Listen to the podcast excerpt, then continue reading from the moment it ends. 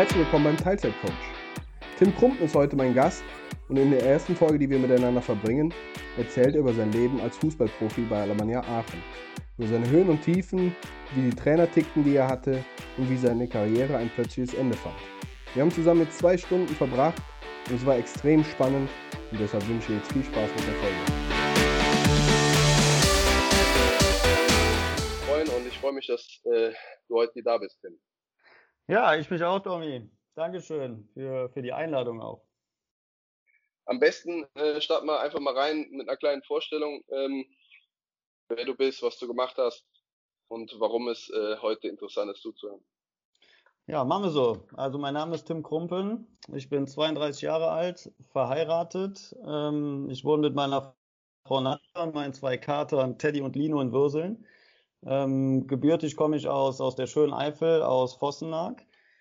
Ähm, ich arbeite hauptberuflich als Key Account Manager bei Barbour. Das ist ein Kosmetikunternehmen in Aachen. Ähm, nebenbei ähm, trainiere ich in Langerwehe die Bezirkssiegermannschaft ähm, ja, vom TUS 08 Langerwehe. Ähm, vor meiner Zeit ähm, bei Barbour war ich lange Zeit Fußballprofi bei Alemannia Aachen, habe da meine ganze Jugend verbracht und ich könnte mir vorstellen, dass das mit Sicherheit vielleicht ein bisschen spannend ist, da mal Einblicke zu bekommen, sowie auch die Arbeit als, ähm, als Trainer im Amateurbereich. Ja, und wenn es mir irgendwie noch möglich ist, dann spiele ich in meiner Freizeit sehr, sehr gerne Tennis, weil das wirklich ein grandioser Sport ist und ähm, ja, komplett anders irgendwie als Fußball, aber es, es macht mir riesen Spaß und das versuche ich immer irgendwie noch unterzubringen. Wir haben, du hast es schon gesagt, du hast jetzt einen Abriss gegeben und das sind so viele Themen. Allein heute ähm, schauen wir, dass wir es ein bisschen aufteilen, dass wir äh, sagen, deine Profizeit bei Aachen ähm, und das, was dann auch dieser Umschwung dann war, äh, ich sag mal in Anführungszeichen, ein normales Leben wieder zurück ähm, und dein Weg dann wieder ins, ins Trainergeschäft rein. Ähm, deswegen viel, viel, äh, ähm, was wir heute auf dem Zettel haben. Ich denke mal, am einfachsten starten wir mit dem äh, kleinen Tim, der anfängt, Fußball zu spielen. In Forstenack in der Eifel. Ja, ganz genau. Ähm, ich glaube, wie, wie fast jedes, jedes kleine Kind ähm, kommt irgendwann oder jedes, jeder kleiner Junge kommt irgendwann so das, das Gefühl, Mann, ich will mal Fußball spielen. Und da bietet sich, glaube ich, optimal der, der Dorfverein an. Und so war es natürlich auch bei mir. Ich habe in der Bambini angefangen, in Forstenack zu spielen. Wurde auch gar eine ganz lange Zeit von meinem Trainer und von meinem Onkel ähm, trainiert und merkte einfach nach und nach, dass ich ähm, ja gar nicht so schlecht war. Ich habe, glaube ich, habe ganz, ich habe Feldspieler gespielt. Ich habe bis zur D-Jugend, bis zur D1 war ich Feldspieler. Ähm, ja, und dann entwickelte sich einfach die Situation, dass in Niederau ein Torwart gesucht wurde und ich hatte einen Klassenkamerad, der in Niederau gespielt hat. Ja, und so kam das einfach, dass ich in Hallenturnieren in Vossenag, ich war immer im Tor in Hallenturnieren. Ich hatte total Spaß, im Tor zu spielen und wurde als Torwart eigentlich immer zum besten Torwart des Turniers gewählt. Als Feldspieler aber nie, aber ich war trotzdem ein guter Feldspieler. Also mein, mein Onkel Horst, der sagt immer, Tim, das war dein größter Fehler, ans Tor zu gehen, obwohl ich es ja bis ein, so in die zweite Liga geschafft habe. Weil er sagt bis heute, du warst so gut im Feld, das, das war Verschwendung. Aber gut, ich wollte ins Tor. Ja, und so kam das dann mit Niederau, dass, dass Andi Haupt, äh, mein Kumpel aus der Schule, sagte, Tim, wir brauchen Torwart. Und dann bin ich da mal in die Halle zum Probetraining. Und dann war die Sache eingetütet und ich habe dann die C2 das erste Mal auf einem höheren Niveau in ähm, Niederau gespielt, ja. Ja, ein bisschen zur Einordnung. Niederau ist dann auch bei uns so im Kreis äh, bekannt damals gewesen für die äh, sehr, sehr gute Jugendarbeit. Ne? Äh, war immer so die Anlaufstelle für ähm, gute Jugendspieler, die ein bisschen leistungsorientierter werden wollten. Ähm, aber die Frage ist auch so ein bisschen mit dem Torwart. Äh, du sagtest ja, du warst jetzt lange Feldspieler. Das wäre jetzt auch so meine Frage gewesen, wann denn diese Umstellung kam zum Torwart und vor allem aber, was dann, ähm, du sagst ja, du hast Bock gehabt auf Tor.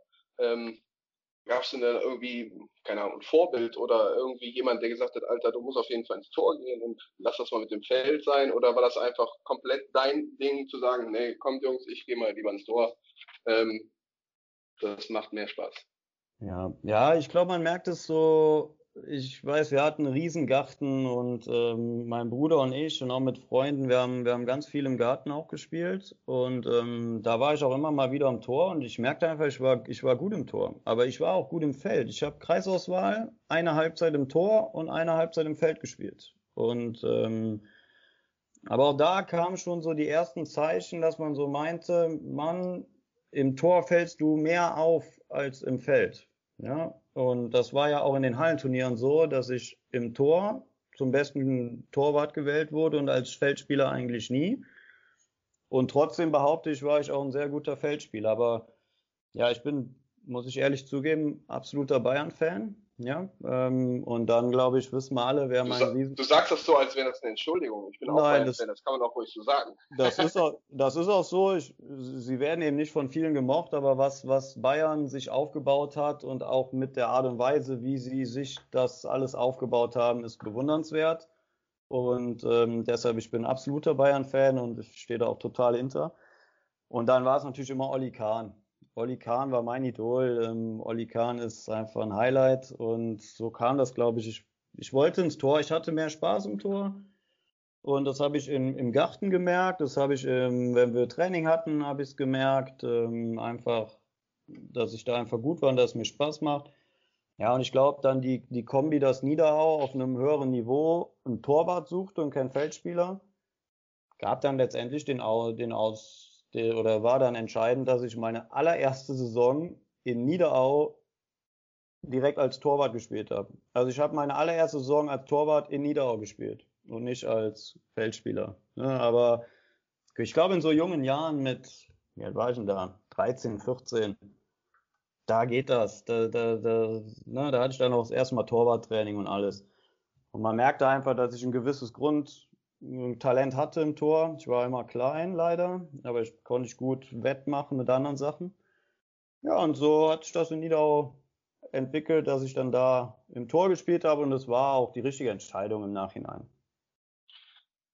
Torwarttraining, wo hat denn der Torwarttrainer angesetzt? Ich meine, äh, ist ja meistens so in der C-Jugend, äh, Ende D-Jugend, dass dann äh, mh, positionsspezifischer trainiert wird und sowas alles und äh, dann bewusst Spieler auf die Position gesetzt werden und äh, da entscheidet sich ja dann meistens schon alles und ähm, ist natürlich für dich auch ein guter Vorteil dann gewesen als Torwart, äh, zu sagen, okay, der war vorher ein richtig guter Feldspieler und mit dem kannst du hinten Fußball spielen und ähm, du bist ja dann auch ähm, in Niederau entdeckt worden von Aachen. Äh, und äh, was waren denn da so die ausschlaggebenden Kriterien für die äh, für die Scouts oder wer auch immer das dann äh, von Aachen war, die dann gesagt haben, den Torwart, den braucht man in Aachen. Also erstmal, wo, wo setzt der Torwarttrainer an? Ich hatte Torwarttraining mit Joe Ecker, ein sehr ähm, motivierter Kerl und ich weiß noch Niedau, als ich nach Niedau gegangen bin, die hatten eine Asche. Ne, ich habe da auf Asche trainiert als Torwarttra also das Torwarttraining und ich glaube, jeder weiß, wie ein Torwarttraining abläuft. Man liegt nur am Boden. Und Joe hat ein gutes Training gemacht. Es war jetzt nicht, dass ich sage, auf irgendwas besonders geachtet. Er hat einfach torwartspezifische Übungen gemacht und ähm, uns beigebracht, wie wir vernünftig hinfallen und, und bisschen auch mit aufs Tor schießen. Also ganz normal einfach. Es war gut. Wir hatten da Spaß dran. Aber diese Asche werde ich bis heute nie vergessen, wie ich dann nach Hause kam und ich musste meine Klamotten in so eine in so eine Bütt noch stellen draußen, ja, weil die durften so nicht in die Waschmaschine. Die wäre nach drei, dreimal Waschen kaputt gegangen. Ähm, das war leider für einen Torwart ähm, nicht schön, so eine Asche, muss ich ganz ehrlich sagen. Ähm, ja, Aber härtet ab. ja, härtet ab, brauche ich aber nicht nochmal, muss ich ehrlich sagen, weil es nimmt dir schon die Lust irgendwo ein bisschen. Also gerade ein Torwart, der, der fällt eben gerne, wenn nicht, dann hat er ein Problem. Und so auf Asche, ja, natürlich mit 13, 14, du machst das, du bist heiß, du hast Bock und du machst es. Aber im Nachhinein, das war schon, das war schon hart, muss ich sagen. Ähm, aber das hast du eben auch gesagt, natürlich kam es mir total zugute, dass ich Fußball spielen konnte. Also ich hätte wahrscheinlich auch in Niederau Feld vielleicht jetzt nicht Stamm gespielt, aber ich konnte mitspielen. Also wenn du mich da aufgestellt hättest, hätte jetzt keiner gesagt, ach du je, was ist das für einer? Und das war bis ans Ende meiner Karriere, in Anführungszeichen Karriere, die ja nicht so lange ging, war das aber immer ein Riesenvorteil von mir, dass ich ein guter Fußballer war. Ne? Und wie kam, wie ist Aachen auf mich aufmerksam geworden? Es war eigentlich Eine, eine ganz spannende Sache. Ich, ähm, ich weiß nicht, ob du Straß kennst. In Straß ist immer ein Pfingstturnier. Und da haben wir mit der C-Jugend gespielt und wir waren jüngerer Jahrgang C-Jugend und es waren eigentlich nur C1-Mannschaften da. Und wir haben da richtig performt. Also wir sind da, glaube ich, bis ins Halbfinale gekommen. Und ich habe da wahrscheinlich, also nicht wahrscheinlich, ich habe da ein richtig gutes Turnier gespielt, das weiß ich. Und Alemannia war eben auch da mit der C1 und ihrem Trainer Jörg Halfenberg. Ja, und der hat mich da gesehen und ich glaube, so dienstags oder mittwochs abends klingelte dann irgendwann bei uns das Telefon zu Hause. Jahr Jörg Halfenberg, Alemannia Aachen. Ähm, ist der Tim zu sprechen. Ne? Und dann haben wir mal gequatscht und ähm, ich musste dann oder ich durfte dann zum Probetraining. Ja, nach dem Probetraining war ein ruckzuck klar, dass das klappt weil auch da habe ich, hab ich ordentlich gehalten. Ich war da mit Semir Kovacevic und Fatih Semic, die haben mit mir zusammen in Niederau gespielt und wir sind dann tatsächlich für Niederau natürlich sehr hart, aber wir sind zu dritt ähm, dann zu Alemannia gegangen. Was für mich natürlich schön war, dass ich nicht allein wechseln musste. Aber im Endeffekt wurde ich auf dem Turnier entdeckt, jetzt nicht wegen irgendwelchen besonderen Fähigkeiten. Ich habe da einfach gut gespielt. Ähm, ich weiß, im, Halbfinale oder Viertelfinale in Elfmeterschießen gegen Mariadorf ähm, gut gehalten und auch so. Und so kam das dann. Ne? Und ja, es war, am Anfang stand es alles noch ein bisschen in der Schwebe, weil ne, man muss wissen, von Vossenhack bis Aachen, das ist eine Dreiviertelstunde mit dem Auto. Ja. Und ich hatte das natürlich. Das die nächste Frage gewesen. Was sagen der Eltern zu ja. der anstehenden Fahrerei? Ja, das war, das war ein Riesenpunkt. Und ähm, ich hatte natürlich auch noch keinen Roller oder sowas. Und die Voraussetzung war Fahrdienst. Gibt es keinen Fahrdienst, gibt es das nicht, was ich natürlich auch verstehen konnte. Aber das hat Alemannia super geregelt. Also ich wurde, wurde abgeholt in der Woche. Ähm, in Vossenack oder musstest du noch nach Tür? Nee, vor der Tür, tatsächlich vor der Tür. Auf jeden Fall im ersten Jahr, also in der C1 wurde ich abgeholt. Ähm, sind dann noch über Stolberg gefahren. Ich weiß, Patrick Schnier haben wir abgeholt, Dominik Lenzen, Adol Jasovic. Ähm, das war so meine Fahrdienstgang. Ähm, nachher kam da irgendwann noch Philipp Dunkel aus Rohren hinzu. Ich glaube, jeder, der sich ein bisschen bei uns auskennt, der weiß, wie weit Rohren von Vosnag entfernt ist und dann auch noch bis Aachen. Das waren Weltreisen. Und wir hatten noch Basti Neumann und Sven Nikolischin aus Düren. Und jetzt müsst ihr euch vorstellen, die wurden dann in Düren abgeholt, um nach Vosnag zu fahren, nach Rohren und dann nach Aachen.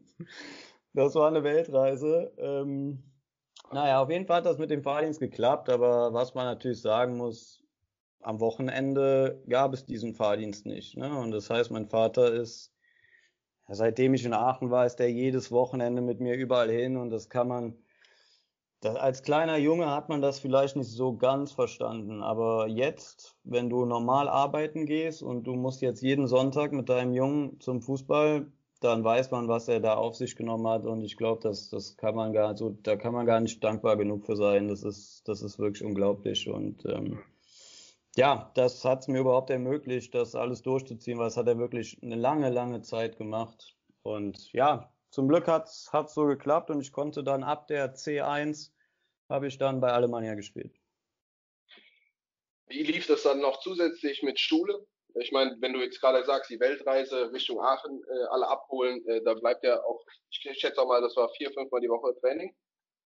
Ich glaube, in der C1 haben wir dreimal trainiert, muss dreimal, ich ehrlich okay. sagen. Ähm, ist, glaube ich, heutzutage auch schon anders, aber zu unserer Zeit noch dreimal. Meiner Meinung nach aber auch absolut ausreichend. Ja, wie lief das? Ähm, ich bin eben, die Schule war in Vossenberg, ich war im Gymnasium in Vossenberg. Ähm, musste morgens um kurz vor acht ging's los und meistens so bis ein, mal bis zwei. Ja, und um vier Uhr stand der Fahrdienst vor der Tür, um fünf war Training und dann ähm, hatte ich eben ja, meistens so, wenn du Glück hast, zwei Stunden für Essen und Hausaufgaben. Die musstest du dann irgendwie durchprügeln. Und dann ging's los nach Aachen.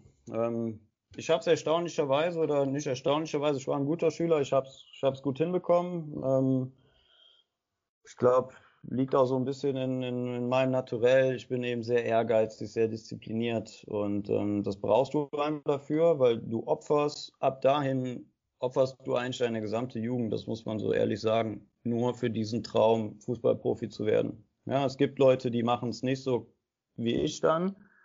Die haben es aber auch nicht geschafft, weil du musst es, du musst, du musst Opfer bringen. Ja, und das war auch mit der Schule. Es war ganz klar, meine Schule muss ich zu Ende machen und ich hatte auch den An Ansporn, das gut zu machen. Hab das auch geschafft, aber es waren teilweise harte Zeiten, weil ähm, es gab auch Zeiten, wo der Fahrdienst mal ein Jahr nicht konnte. Dann war ich um fünf nach zwei, war die Schule aus und ich musste um fünf nach halb drei im Bus sitzen. So, das heißt, ich musste von der Schule abgeholt werden, irgendwie essen meine Tasche war schon gepackt zur Bushaltestelle mit dem Bus nach Düren, von Düren mit dem Zug nach Aachen und dann nochmal mit dem Bus zum Tivoli und dasselbe auch zurück. Da kannst du dir vorstellen, was das für ein, für ein Aufwand war. Und das habe ich, glaube ich, ein Jahr gemacht in der B2. Und das war grenzwertig.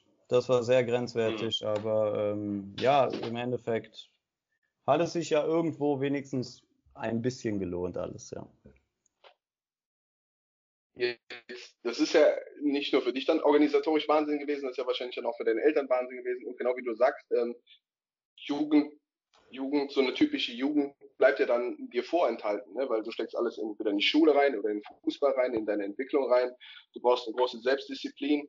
Und ähm, ich kann mir dann auch vorstellen, dass im Laufe der Jahre von der von der C-Jugend bis hoch zur U19, dass da auch, ähm, dass du da viele kommen und gehen gesehen hast. Ne? Also die, die vielleicht mit dir den Weg gestartet sind irgendwann mal. Du sagst ja eben, es sind zwei mit aus äh, Niederau gekommen, ähm, aber es sind ja nicht immer alle dann oben angekommen.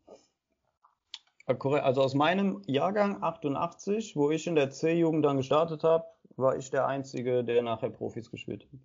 Mhm. Also, und da waren Talente bei, wenn ich überlege, Patrick Schnier, Kadir Dogan, das waren schon, das waren schon Hausnummern. Ähm, die es aber dann irgendwann, aus welchen Gründen auch immer, ähm, auf jeden Fall in Aachen dann nicht mehr bis ganz nach oben geschafft haben. Der Patrick Schnier, der ist ja weitergezogen, hat ja auch einen guten Weg gemacht. Der war auch ein, ein Riesenfußballer und auch ein super Typ. Aber aus meinem Jahrgang jetzt bin ich auf jeden Fall in Aachen der Einzige, der bis oben durchgegangen ist. Die 89er hatten noch, die hatten noch gute Jungs, also mit denen ich dann in der B-Jugend gespielt habe, so ein Marco Höger, Manu Jungglas, ähm, Louis Holtby nachher, der ist ja noch jünger, aber der war auch dann schon mal dabei. Da, von denen haben es mehrere geschafft und auch weitaus höher als ich. Ne? Aber mhm. aus meinem Jahrgang jetzt, wo wir so, wie du sagtest, in der C-Jugend gestartet sind, bin ich dann nachher alleine oben angekommen, ja. Und wie viel ist dann in Aachen äh, beim Torwarttraining anders? Äh, oder wie, wie sehr hat, hast du einen Qualitätsunterschied dann gemerkt vom Training ähm, von der Intensität oder ist es dann auch manchmal einfach dieser Konkurrenzkampf dann mit deinem äh, äh, Torwartkollegen, sag ich mal, der dich dann zu mehr befähigt hat oder ist es dann wirklich einfach äh, Qualität im Coaching, ähm, die dich dann gut gemacht hat? Ja, man muss schon sagen, die Qualität war dann schon gut in Aachen, ne? weil in Aachen versammelte sich zu der Zeit auf jeden Fall dann das Beste aus dem Umkreis, das muss man schon so sagen. Also ich weiß, glaube ich, als ich nach Aachen gegangen bin, wurde von von Würseln der Michael Schiffers geholt und das war auch ein Riesentorwart, ja, das muss man ehrlich sagen und da hatte ich auch einen riesen Respekt vor. Ähm, aber wir beide haben uns super verstanden, ja, absolut. Ähm, cooler Kerl, wir, wir konnten uns gut leiden und haben zusammen gut trainiert.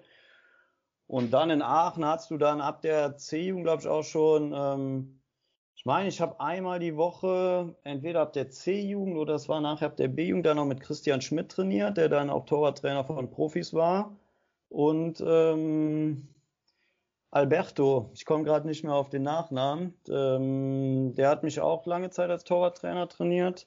Der war mit Helle Berg, war er, war er Co-Trainer in der B-Jugend und das war natürlich super, dass er mich dann auch kannte, schon in der C-Jugend. Und da muss man schon sagen, die haben, da, da war schon Gedankengut im Training. Ja, da wurde viel mehr auf Technik Wert gelegt, auf Sprungkraft und da, das merkte man schon. Ab da wurde es für den Jugendbereich schon ähm, professioneller auf jeden Fall. Und auch die Trainer, die wir hatten, ähm, das heißt jetzt Jörg Halfenberg in der C1 oder auch gerade Helle Birk nachher in der B1, ähm, das waren schon, das waren schon Top-Trainer, muss man wirklich sagen. Und wen ich, wen ich nie vergessen darf, ist Wolfgang Zimmer, ähm, der mein Torwarttrainer in der B2 war und auch mein, mein Co-Trainer.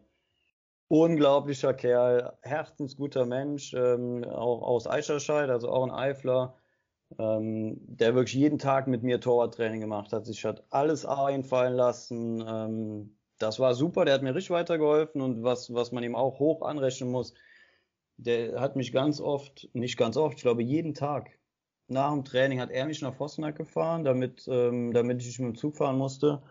Und äh, manchmal auch bis Lammersdorf, dann hat mein Vater mich da noch abgeholt, aber es waren dann für meinen Vater nur zehn Minuten, was noch akzeptabel war. Ja, und das, das rechne ich Wolli so hoch an, das war unglaublich. Also der war wäre auch ein wichtiger, wichtiger Bestandteil da für mich. Aber die Qualität an Trainern und auch im Training war einfach höher, weil sich einfach für mein Empfinden ähm, die besten Spieler aus so Kreis Düren und Aachen sich auch irgendwo da versammelt haben. Mhm. Jetzt hast du dann, glaube ich, U19 Bundesliga ja gespielt. Ja. Trainer, äh, Trainer war dann Thomas Hengen, ne, als ehemaliger Profi, wenn ich das jetzt richtig gelesen habe. Ne, den, den Thomas Hengen hatte ich ähm, in den Amateuren. Ähm, ich hatte in der U17 habe ich auch Bundesliga gespielt, hatten wir Helle Birk. Ähm, da war es aber so, dass die Trainer mal geblieben sind und die Mannschaft ist hochgegangen. Kann man überlegen, ob es gut ist oder nicht. Das ist in Aachen einfach die Philosophie gewesen. Dann hat mich ein Jahr, ähm, ja, ich nenne es mal Verbandsliga in der A-Jugend gespielt unter Richard Tova. Ähm, auch ein sehr guter Trainer, aber sehr fordernd. Sehr, sehr fordernd. Ähm, und in der A-Jugend hatte ich Markus Högner. Der, der trainiert jetzt Frauen-Bundesliga in Essen. Ähm, auch mit Wolfgang Zimmer als Co-Trainer der, der auch sehr viel von mir gehalten hat und wo ich auch nochmal ordentlich Sprünge gemacht habe. Also ich glaube, so ab A-Jugend fing es richtig an, dass ich, dass ich mich sehr gut entwickelt habe und gerade auch das letzte Jahr A-Jugend Bundesliga, das war schon Niveau, da spieltest du gegen Ösil, gegen Marien, ähm, Dortmund hatte eine überragende Mannschaft. Ähm, das war schon, das war schon geil. Das hat Bock gemacht. Das, das muss man einfach so sagen. Da kamen meine Freunde gucken aus, aus, aus der Eifel extra hoch. Mein, mein Vater war immer da, mein Patenonkel mit meinem kleinen Vetter, die hatten da Spaß dran. Das war wirklich Niveau und da hat so richtig angefangen und das war auch, ähm, da war ich verrückt nach Fußball. Da, da war ich auch im Fokus. Also da, da ging es los, da warst du am Radar, da warst du am Schirm und da wusste ich, okay, jetzt muss ich auch performen. Und das hat sich zum Glück ja auch ausgezahlt. Dann glaube, ihr habt auch äh, in dem letzten äh, Bundesliga-Jahr mit, mit, äh, mit der Mannschaft, da waren ja auch so Leute dann wie Höger, Holtby und sowas, glaube ich, dabei. Ähm, habt ihr auch einen guten Tabellenplatz noch gemacht. Ne? Ihr habt die Bundesliga gehalten, was er davor, glaube ich, mal nicht geschafft hatte. Denn da musste noch mal ein Jahr zurück in die Mittelrheinliga. Ähm, und da kann ich mir vorstellen, ne, wenn, wenn du dann nicht nur die Mannschaft bist, die versucht zu, zu überleben, sage ich jetzt mal, sondern äh, schaut, dass sie ähm, ja einfach so viele Punkte sammelt, wie es irgendwie geht und äh, äh, Hauptsache äh, keine riesen Klatsch zu bekommen, sondern wenn du dann wirklich sagen kannst, okay, wir, wir haben eine richtig geile Truppe, wir können was machen und ähm, dann ist das, glaube ich, vom Feeling her einfach auch nochmal viel, viel äh, ja, besser und macht, macht noch mehr Bock. Ja, das letzte Jahr A-Jugend war super. Hat richtig Spaß gemacht. Es ist genau wie du sagst, wir konnten mitspielen. Natürlich gab es Truppen, die waren einfach besser. Da war, da war, ne, wenn ich überlege, so Dortmund, Leverkusen, das war einfach eine andere Wellenlänge, ja, zu der Zeit, weil da spielte nicht das Beste aus dem Kreis Aachen und Düren, sondern aus dem Kreis Mittelrhein. Ähm, das war schwer, aber so, wir mussten uns nie verstecken und du hast ja gerade angesprochen, Höger, Jungglas, Holtby, Dogan, Schnier, Christoph Lambert, ähm, da war Qualität in der Truppe, das muss man absolut sagen und ich weiß, wir haben auch damals den Köpi Cup gespielt. Ich weiß nicht, ob du ihn noch kennst, in Aachen. Geiles, geiles Turnier, ja, da, da waren auch die Fans dann ähm, da und die ganze Halle am Beben. Ja, und wenn mich nicht alles täuscht, haben wir das mit dieser Truppe, so mit den Spielern, die ich gerade genannt habe, haben wir das da gespielt, also noch als A-Jugendliche. Und wir haben das Ding gewonnen. Ja, und daran, daran sahst du eigentlich da. Wir hatten eine Riesenqualität in der Truppe und das hat, das hat wirklich unglaublich Spaß gemacht. Es war ein, es war super, ein super A-Jugendjahr. Und wie du eben sagtest, mein erstes war ja, war auch super. Aber weil die, die A-Jugend abgestiegen war, mussten wir eben ein Jahr Mittelrheinliga spielen, hieß es, glaube ich, damals. Ne? Und da hattest du auch dann Asche und alles. Ne? Und das war nicht so einfach. Du musstest Erster werden. Wir hatten mit Rheinbach einen guten Konkurrent. Aber kann ich mich dann heute noch dran erinnern, wir haben dann das, das ja, das Finale, ich glaube, das war ein, zwei Spieltage vor Schluss, aber auch erst, haben wir dann gegen, in Rheinbach gewonnen, damit war die Sache durch und da war der Jubel riesig, weil zwei Jahre Mittelrheinliga auf, in der Zeit wäre wär leider verschenkt gewesen. Ne? Also ich glaube, mhm. mir tat es schon weh, das, das eine Jahr ähm, Mittelrheinliga zu spielen, aber es war okay. Aber für mich war es extrem wichtig, das letzte A-Jugendjahr äh, auf höchstem Niveau zu spielen. Das haben wir auch gemacht und auch mit einer, mit einer wirklich coolen, tollen Truppe. Das hat wirklich Spaß gemacht. Ja, und du hast ja auch, äh, glaube ich, äh, fast jedes Spiel gespielt, ja. ähm, was ja auch dann zu, zu, zu der Tatsache geführt hat, dass, ähm, dass es ja dann auch weiterging von der Aachen-Seite aus, dass die gesagt haben, okay, äh, Tim, wir wollen weiter mit dir arbeiten. Ne? Ja, Genau, ich habe jedes Spiel gespielt, aber ich war auch, ich war, also erst, ich war, glaube ich, zu der Zeit gut drauf und ich war aber auch bescheuert. Also nur mal ein Beispiel. Meine Oma und mein Opa, die hatten eine goldene Hochzeit an einem Sonntag und du kannst raten, wo ich war. Ja. Auf dem Fußballplatz. Ich war nicht ja. auf dieser Hochzeit. Ja, natürlich ähm, kann man jetzt überlegen, Tim, ne, jetzt im Nachhinein muss man wirklich überlegen, das, das kommt nur einmal vor, so eine goldene Hochzeit. Ähm, überleg dir, was vielleicht wichtiger ist, aber damals, es gab für mich nur Fußball und alle wussten das und deshalb war das überhaupt keine, keine Debatte. Es war ganz klar, dass ich dieses Spiel spiele. Und äh, da, daran sieht man einfach, wie wichtig mir das war. Und ich hatte, mhm. ich hatte Spaß dran und es war klasse. Und wir haben ja, damals. Du hast auch viel reingesteckt, ne? Also ich denke mir auch, wenn du da so viel reinsteckst, so viel Energie und Leidenschaft und sowas alles, und ähm, dann kommt ein Termin, wo du sagst, boah, eigentlich würde ich schon gerne dahin, aber auf der anderen Seite weiß dann auch nicht, wie es dann ist, wenn du dahin nicht kommst, was die Trainer von dir halten, was die darüber denken, ne, was das dann für Konsequenzen vielleicht äh, hätte oder sowas. Ich weiß nicht, wie da die Gedankengänge sind, aber ich kann mir vorstellen, dass es ja dann auch dazu führt, dass äh, man sagt, ähm, ich habe jetzt so viel Energie da reingesteckt, äh, jetzt ziehe ich das auch durch. Ja, es war einfach mein Leben. Und die ja. Frage stellte sich nicht. Ja, ja, Das, das ist einfach so und es hatte, es war die höchste Prio, Fußball zu spielen und so gut zu spielen, wie es geht. Und ähm, ich sag ja, das war eben das Jahr, ich, ich wusste, ich bin nah dran an allem, ich bin gut drauf. Und ähm, ja, deshalb, deshalb war das ganz klar. Und dann, wir haben damals in der A-Jugend hast du nicht viel Geld bekommen. Du hast ein bisschen, du hast eine Aufwandsentschädigung bekommen, die war, weiß ich gerade auch gar nicht wie hoch. Auf jeden Fall wurde dann im Winter, wurde mit den Jungs gesprochen, dann hieß dann, ja, Tim, wir wollen, dass du bleibst für die Amateure. Und ich war auch so immer mal bei, in meinem letzten Jahr A-Jugend, das ist ganz oft passiert, dass ich ähm, morgens um elf A-Jugend gespielt habe und dann nachmittags um drei, glaube ich, dann bei den Amateuren auf der Bank gesessen habe, weil, weil da jemand verletzt war. Das heißt, ich muss dann irgendwie gucken, dass ich Mittagessen bekomme und, und mein Vater musste dann, manchmal hat sich auch ganz kurzfristig entschieden, dann sagte mein Vater auch, ja super, was machen wir jetzt? Dann, dann durfte er aber auch oft nach Haus fahren und ich bin dann abends, hat mich irgendwer nach Haus gefahren oder wie auch immer. Nachher hatte ich auch dann meinen Führerschein, dann ging es. Mhm. Ähm, so, und dann war aber ganz früh klar, ich bleibe und ich habe da auch nicht groß verhandelt. Also ich, ich damals zu der Zeit, ich wusste gar nicht, dass es Berater gibt. Ähm, und ich würde behaupten, Aachen hat sich kaputt gelacht, als sie mit mir dann den Vertrag abgeschlossen haben. Für, für den Preis ähm, hatten sie echt einen super Torwart für, für die vierte Liga damals. Ne? Ach, das war vierte mhm. Liga, glaube ich. Ja.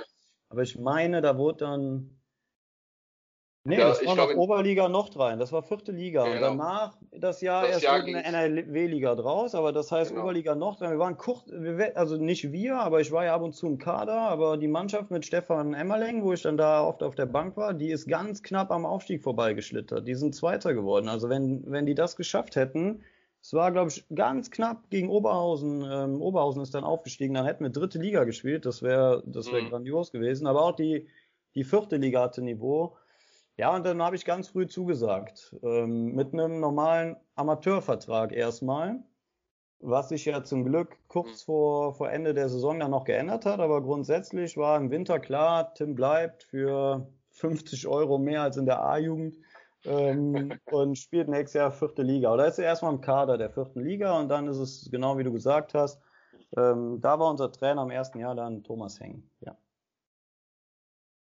Wie ist da für dich so die Umstellung gewesen? Äh, ich stelle mir vor, dass das für einen Torwart vielleicht sogar nochmal was anderes ist, äh, wenn, wenn ich aus der Jugend rauskomme, in die Senioren reingehe, oder ist es, äh, oder überlege ich da falsch?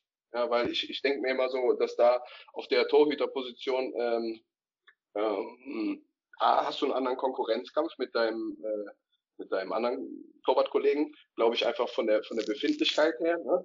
Und ähm, dann hast du natürlich auch als Torwart ähm, du kriegst ja einfach mehr auf die Socken, je nachdem, ne, bei einer Ecke oder was auch immer, im Trainingsspiel oder was auch immer. Ähm, da musst du ja präsent sein, da musst du, äh, man darf, glaube ich, weniger Schwäche zeigen, als wenn man sich als Feldspieler mal eine Auszeit nimmt und sich ein bisschen versteckt, wenn man nicht angespielt werden möchte. Ja. Ja, es ist ja also grundsätzlich erstmal so, ähm, ich hatte ja ich, in der A-Jugend gab es schon mal Einheiten, da rief Christian Schmidt mich an, ähm, da saß ich in der Schule, der Torwarttrainer von Profis, hör mal Tim, wir machen heute Nachmittag 11 gegen 11, wir brauchen einen Torwart, kannst du kommen? Ja, dann bin ich natürlich los zum Schuldirektor und gefragt, hör mal, darf ich heute die letzten zwei Stunden Pause machen? Ich darf beim Profis mit trainieren. Ja, wie muss das jetzt sein? Ja, wäre schon cool, wenn ich mich da zeigen dürfte. Ne? Und grundsätzlich habe ich immer frei dafür bekommen weil die, die, die Lehrer aber auch wussten, ich war gut in der Schule und ich war jetzt keiner, der das irgendwie vorgeschoben hat oder so. Für mich war das dann wirklich auch eine Chance, die, die ich nutzen wollte und dann hat man mich auch gehen lassen. Ähm, ich durfte ein Hallenturnier bei den Profis mitspielen in der A-Jugend schon. Da, da hatten wir zwei Hallenturniere, die ich mit Markus Hesse zusammen dann spielen durfte, wo wir uns abgewechselt haben. Das heißt, ich habe natürlich schon mal ein bisschen reingeschnuppert, auch in, ähm, in den Erwachsenenfußball, auch bei einem Amateur, wenn ich ja schon mal mit auf der Bank war oder ich habe auch schon mal mittrainiert bei Stefan Emmerling. Ich war ein bisschen drin. Aber es ist, wie du sagst, auch im, im Jugendbereich, nicht nur beim Profis, sondern auch hier im Amateurbereich, es sind gestandenere Spieler, auch körperlich sind die, sind die Gegenspieler einfach robuster. Und da fliegt dir auch schon mal so ein 2-Meter-Schrank bei einer Ecke entgegen. Und ich war immer so gefühlte 1,80 mit 70 Kilo. Also ich weiß, wenn Wiegen war in der Jugend, dann habe ich meine Schienbeinschoner angezogen, mein Overall. Ich habe alles angezogen, um irgendwie Kilos drauf zu, ähm, zu packen, damit es nicht scheiße, was ist mit dem los ähm, habe auch was versucht dagegen. Also ich, das musst du dir mal vorstellen. Ich bin sogar in der Jugend, ähm, habe ich irgendwann ein Motorrad bekommen mit 16. Ja, hat mein Vater mir gekauft, damit ich fahren konnte. Bei Wind und Wetter, damit nach Aachen eigentlich. Und dann, wenn ich schon viermal die Woche Training hatte, gab es ja mal einen freien Tag. Den bin ich dann nach Kreuzau ins Fitnessstudio gefahren, um irgendwie Muskeln drauf zu packen. So, jetzt im Nachhinein habe ich es wahrscheinlich dann richtig so gemacht, ne, weil, ja, hast du einfach trainiert. Ich glaube, da musst du auch deine Ernährung umstellen und alles, aber daran siehst du, wie verrückt ich nach dem Fußball war. Da hat mir irgendeiner gesagt, du musst fünf Kilo drauf haben und dann habe ich das gemacht.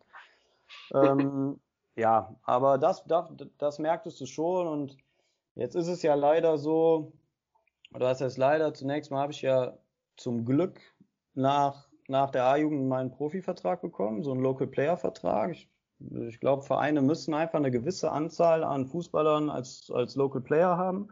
Mhm. Und Aachen hatte dann nicht mehr genug und ich war schon lange da. Und dann habe ich diesen Vertrag bekommen. Mhm. Und ähm, trotz alledem habe ich meine erste Saison Senioren ja gefühlt komplett auf der Bank verbracht, was so mhm. wirklich meine härteste Zeit mit auch war, weil ich war, wie ich dir gesagt habe, ich war super drauf, ich habe eine super A-Jugendsaison gespielt. Ähm, ich hatte Selbstvertrauen wirklich viel. Mhm. Plus den Profivertrag, wo du, wo du auf Wolke 7 schwebst, ja. Und zwei Monate später wirst du dann auf die Bank gesetzt und David Hoos wurde geholt. Ähm, mhm. Hosi, super Torwart, guter Kerl auch, kam von Bayer Leverkusen A-Jugendmeister. Ähm, vom Gefühl her war vorher schon klar, dass er spielte. Ist jetzt so mein Gefühl im Nachhinein, weil ich glaube, da wird Hosi mir auch nicht böse sein, wenn ich das so sage. Ähm, so viel hat sich zwischen uns jetzt nicht getan, mal ganz ehrlich. Ja, er war mhm. A-Jugendmeister und ich war eben Alemannia Platz, weiß ich gerade nicht, 10, sage ich jetzt mal, aber der Unterschied war nicht riesig. Ich hatte leider in der Vorbereitung, das weiß ich bis heute, ein, einen kleinen Fehler und er hatte ihn nicht. Er macht sehr wenig Fehler im Spiel, der David, das muss man ehrlich sagen. Ja, und so hat der, der Trainer, der Thomas Heng, mir dann im ersten Spiel, ich weiß es noch, in Köln, gegen Köln 2, hat er mir gesagt, ja, Tim, du sitzt heute draußen. Ja, alles klar. Ich sag mal, ich konnte es ja dann irgendwo verstehen, wenn zwei so auf einer Welt, auf einer, auf einem Niveau sind. Du suchst als Trainer ja einen Grund, den anderen auf die Bank zu setzen, und dann war es bei mir eben der eine Fehler. Mhm. Ich hätte zu dem Zeitpunkt aber nie gedacht, dass er mich die ganze Saison so sitzen lässt. Ja, und ich, ich habe auch aus der Mannschaft gehört und Tim, du du bist super drauf, du trainierst grandios. Und ich bin auch zum Trainer ins Büro und ich habe gesagt, Trainer, bin ich schlechter im Training? Und er sagt doch nein. Aber er, hat, er hat den David nicht rausgeholt. Und ähm, so kam es dann natürlich, dass im Winter ein Torwart von den Profis ging. Das heißt, es waren nur noch zwei da und dann war es David derjenige, der hochging. Und mhm. da muss man ehrlich sagen, das war für mich sehr, sehr hart, weil das war genau die Vorstellung, die ich seit der C-Jugend hatte, dass ich derjenige mhm. bin, der dann irgendwann hochkommt und ich hatte auch alles dafür getan. Und das war wirklich nicht einfach. Und ähm, auch in der Schule wurde es dann eben von Lehrern, ne, vorher, weiß ich nicht, immer mal, hey, wie habt ihr gespielt und so. Und das steht ja in der Zeitung, muss man ja ehrlich sagen.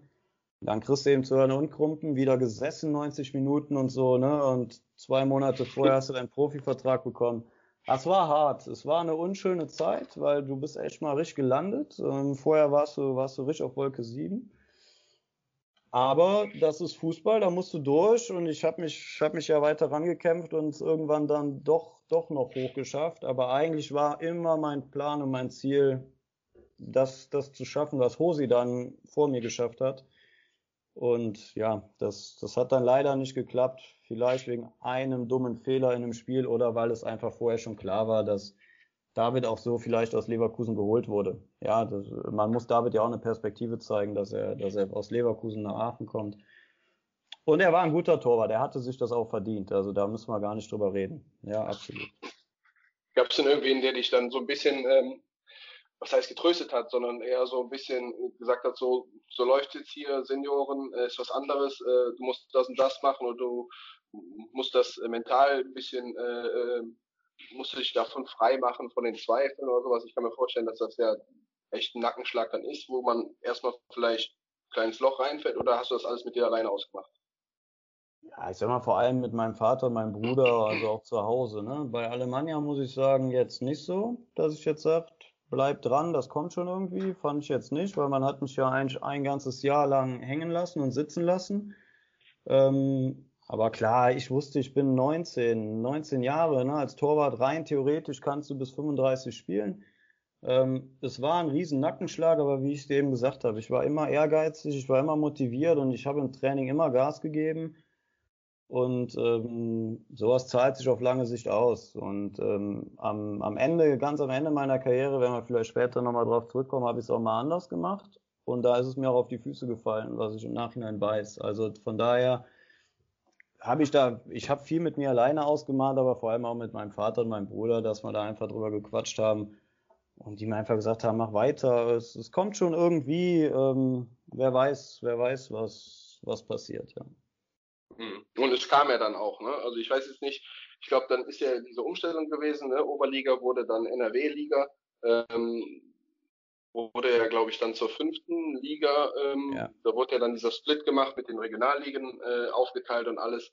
Äh, ähm, und ich glaube, äh, dann wurde doch der Co-Trainer vom Profitrainer auch äh, der Trainer der zweiten Mannschaft, oder? Ja, der Erik Oder war das vorher auch schon so? Ne, der Erik ja. Ist gekommen, also der, der Thomas Heng hat aufgehört. Ich weiß ja. gerade gar nicht mehr genau warum, muss ich ehrlich sagen, aber der Erik Vanderlö ist Trainer geworden und er hat den Torwarttrainer Hans Spillmann mitgebracht. Und diese Kombi war für mich entscheidend, weil ähm, ja, mit Hans habe ich einen super Draht entwickelt. Ähm, der mochte mich ohne Ende. Ich glaube, er fand mich auch einfach gut und der Hans war war ein, überragender Torwarttrainer. Also diese Schusstechnik, die der Hans hat, das, das war, das sucht seinesgleichen wirklich. Ähm, das, das wird bis heute, glaube ich, überall bewundert. Das war unglaublich. Und die beiden haben mich eben gefördert. Und die beiden haben, die haben mir gesagt, Tim, du wirst deine Spiele machen. Natürlich war der David bei den Profis und der David kam auch immer runter, was ja dann auch okay ist. Aber wir haben ganz früh, hat der, hat der Trainer, der Erik van der Leer und auch der Hans, haben die gesagt, ja, David ist Profi, David muss mehr spielen, aber wir lassen dich nicht mehr in Anführungszeichen ein Jahr verrecken. Und das haben wir dann auch so gemacht. Wir haben, wir haben Lösungen gefunden, dass ich, ähm, dass ich ein paar Spiele gemacht habe. Und das tat mir auch gut. Aber dann habe ich mich im Winter leider extrem schwer verletzt. Ähm, in der ersten Saison, ich hatte ähm, Wadenbeinbruch mit Syndesmosebandriss und Innenbandriss. Also mein Bein stand einmal schief und ich habe mir das wieder gerade gerichtet. Ähm, ich glaube, wenn man da heute, heute die Jungs nachfragt, die daneben standen, das war ziemlich uncool. Ähm, so im Schock hast du das gar nicht mitgekriegt. Das hat mich natürlich erstmal wieder zurückgeworfen, absolut, weil du warst ein halbes Jahr raus. In der Zeit hieß es dann auch noch, Tim, wir wissen nicht, ob wir deinen Profivertrag verlängern können, weil wir brauchen den für Christoph Moritz, der, der in der A-Jugend war, den man unbedingt halten wollte. Der ist aber dann, wenn mich nicht alles täuscht, nach Schalke gegangen. Mhm. So, da, das ja. heißt, der, der Vertrag blieb frei und ich durfte ihn zum Glück behalten, weil das war natürlich auch wieder eine Sorge, die du hast, ähm, dass dann auch noch dein Profivertrag weggeht. Weil ich, ich weiß noch, wie man ihn ge mir gegeben hat. Ich war in Düren im Parkhaus und auf einmal rief Stefan Emmerling an und sagte, hör mal Tim, ähm, du hast ja schon verlängert für nächstes Jahr. Ja, ich sag, ja klar. Ich dachte jetzt, wer weiß, wir wollten einfach mit mir quatschen. Dann sagt er irgendwann, ja, wir haben uns überlegt, du kriegst einen Local Player Vertrag.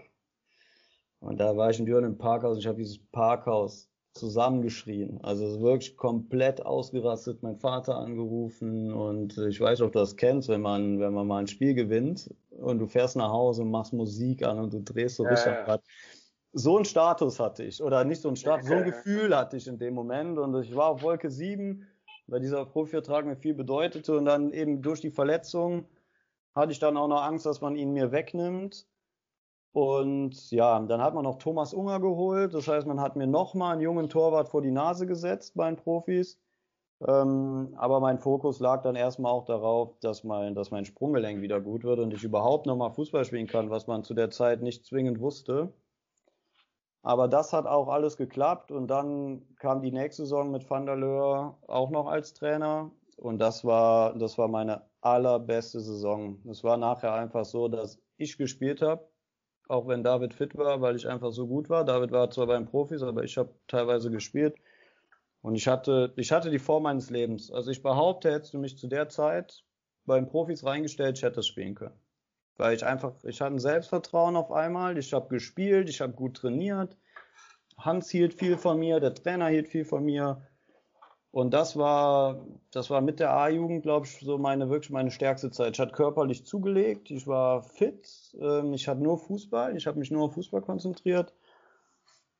Und nach der Saison bin ich auch dann hochgekommen zum Profis. Also auch dann endlich dahin, wo ich wollte, komplett hoch. Und ähm, das war, das war eine super Saison, die hat richtig Spaß gemacht. Wie lief denn dann so das Gespräch dann ab, wenn du deine super Saison dann spielst? Wer kommt dann auf dich zu und sagt, pass auf, dem äh, geile Saison von dir, ähm, ab jetzt nächstes Jahr gehst du zu den Profis hoch? War das dann Erik Meyer als Sportdirektor oder wer kommt dann da und spricht dann mit dir darüber? Ja, ich, es fing einfach an mit, mit Hans und Erik van der Leur, ähm, weil wir waren ja ge gefühlt täglich in Austausch, weil wir täglich zusammen am Platz standen und irgendwann war ja auch klar, dass, ähm, dass Erik van der Leur Co-Trainer wird und dann war auch klar, dass mhm. der Hans irgendwann mit hochgeht. Mhm. Und dann wurde eben überlegt, ja, wie machen wir's? Und die beiden, denke ich mal, oder bin ich mir sehr sicher, haben sich extrem für mich eingesetzt dann bei Erik Meyer dass ähm, er mich mit hochnimmt. Ne? Und das heißt, wir sind dann in die Saison mit vier Torhütern gestartet, was für eine Profimannschaft oft ungewöhnlich ist. Aber die beiden haben so für mich gekämpft, dass ich mit hoch konnte. Und das war aber auch meiner Meinung nach gerechtfertigt. Und das, glaube ich, habe ich auch im Nachhinein bestätigt. Also den beiden verdanke ich da schon, schon sehr viel. Und ähm, ja, das, das wurde ganz viel über, über die beiden geregelt. Das muss man schon so sagen. Wie ist es denn dann? Dann ist klar, ähm, jetzt ist erstes Training, Profis. Ähm, ich schätze mal, vorher warst du nicht dann in der Kabine bei denen drin, äh, außer, ne, also du kommst ja dann wahrscheinlich so zum Training rüber und hast deine Klamotten schon an. Ich glaube nicht, ne, dass du als Jugendspieler oder sowas, wenn du da den Kontakt mit den Profis hast, ist, dass du dann in der heilige Kabine von Profis reinkommst. Ne? Und dann weißt du ja, okay, erstes Training Profis, ich bin jetzt dabei, ich gehöre zum Kader, ich bin auf dem Mannschaftsfoto, ich mache das alles mit. Äh, wie ist es denn dann in diese Kabine reinzukommen? Ja. Ja, äh, grundsätzlich hatte zum Glück ja schon mal, schon mal die Chance auch vorher schon mal da hoch, hoch zu trainieren, ne? sei es hier, wo ich von der Schule zum 11 gegen 11 mal dahin durfte oder ich war auch schon mal mit im Trainingslager ähm, in, in Bitburg, wo ich dann einfach ähm, mit durfte. Ähm, das heißt, man kannte die Jungs schon ein bisschen, aber wie du gerade sagst, so jetzt ab heute Training beginnt, neuer Trainer, neue Mannschaft und du gehörst offiziell zum Kader. Ne? Und ich fahre jetzt dahin. Ich habe keine Tasche mehr am Rücken. Ne? Ich muss nichts mehr selbst waschen. Ich habe meinen Park Parkplatz. Ich habe meinen Chip, der dieses Tor aufmacht. Ich weiß nicht, ob du, ob du in Aachen diese Einfahrt kennst oben noch. Ja. Da jetzt der, der Hit ist. Da war früher unsere ja. Kabine. Da war so ein Tor zwischen, wo du einfach immer klingeln musstest als Jugendspieler oder ja, dann wurde dir die Tür aufgemacht und jetzt hast du eben deinen Chip und dann geht das Tor auf, du hast deinen Parkplatz, du gehst in die Kabine, du hast deinen Spind. Du gehörst es einfach dazu. Natürlich bist du am Anfang was ruhiger und hältst sich was zurück, aber wir hatten eine junge Truppe, ich weiß, Marco Höger war mit dabei, Manu Junglas, Alpa Uludak, ähm, also Jungs, die ich auch kannte, Hosi eben auch noch ähm, als Keeper. Das heißt, ich fühlte mich schon direkt wohl, aber wie du sagst, da, da reinzukommen und jetzt Teil davon zu sein, all seine, seine Klamotten am Tivoli zu haben, du, du warst endlich ja noch nicht da, wo du hin wolltest, aber der, der erste große Schritt war wirklich mal gemacht und zu sagen, so, ich mhm. bin, ich bin jetzt Fußballprofi, ich kann mich jetzt wirklich als Fußballprofi bezeichnen, weil mein ganzes Leben ist jetzt noch mehr nur am Fußball ausgerichtet, ne, und nicht mehr Vorher hatte ich zwar einen Profivertrag und war bei den Amateuren, aber ab da war ich wirklich mit dabei und ähm, absoluter Bestandteil der Truppe und durfte auch Freundschaftsspiele normal mitmachen. Also ich behaupte, ich hatte auch eine ehrliche Chance, mich zu zeigen und das war schon, das war schon cool. Jetzt noch zwei Sachen. Du sagst, ähm, als du hochkamst, war ja auch wieder ein neuer Trainer da. Ähm, war ja dann Peter Giballa, äh, glaube ich, ne, der dann dahin gewechselt ist. Ähm, und äh, Peter Hyballa ist ja dann schon sehr ja, polarisiert, ja schon in, in, jeglicher Hinsicht. Ähm, hm. ich hatte das Vergnügen, äh, mit Timo Achenbach bei der Lizenz zusammen zu sein und äh, ähm, der erzählte dann auch immer, was für ein besonderer Typ Trainer dann Peter Hyballa dann da war. Ja, Absolut. Ähm, sehr polarisierend, auch sehr fordernd, sehr emotional und man musste einfach auch sowohl als älterer als auch als jüngerer Spieler mit, mit Kritik umgehen am Trainingsplatz, die einfach kommt, wenn du einen Fehler machst. Aber auch mit Lob, muss man einfach sagen. Aber natürlich sehr fordernd und sehr explosiv.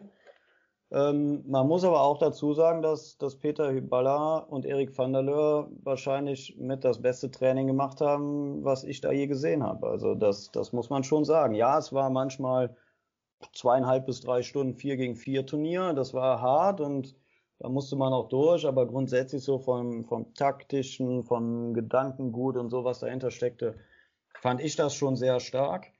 Jetzt im Nachhinein finde ich es ein bisschen schade, dass ich das nicht mehr aufgesaugt habe. Da habe ich zu der Zeit noch nicht dran gedacht, dass ich mal Trainer werde, auch jetzt im Amateurbereich. Das heißt, ich habe mich mehr auf mich konzentriert, auf mein Torwarttraining. Jetzt im Nachhinein mhm. schade, dass ich das nicht mehr aufsaugen konnte, weil da waren viele gute Sachen bei.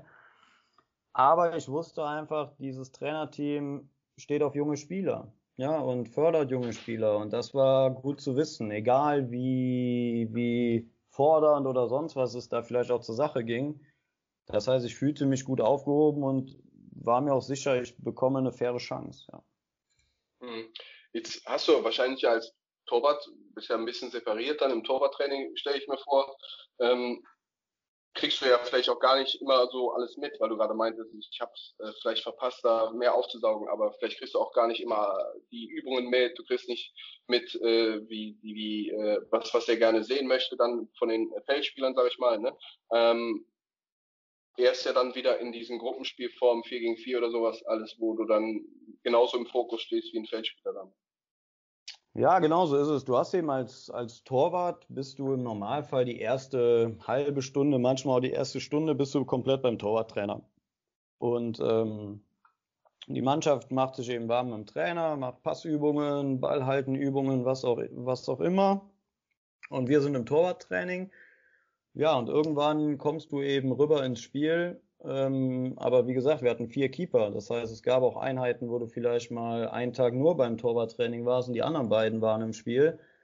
Und dann konzentrierst du dich natürlich auch auf dein Training, weil du willst besser werden, du musst, du musst Gas geben. Und ähm, ja, da, wie gesagt, äh, ich hatte damals, also das ist natürlich ein Grund, dass du einfach nicht immer, du guckst ja da nicht immer rüber, was machen die. Und auch in den Spielformen habe ich mir damals nicht überlegt,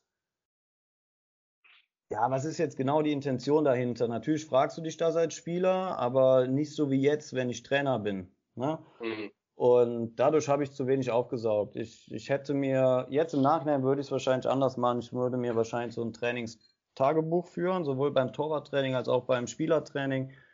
auf das du jetzt zurückgreifen könntest. Weil mhm. ne, wenn du schon die Chance hast, auf diesem Niveau mal ein paar Jahre mitzumachen, dann ähm, natürlich habe ich schon einiges im Kopf, aber mit Sicherheit nicht alles. Auch so Ansprachen in der Kabine, Reaktionen in der Halbzeit.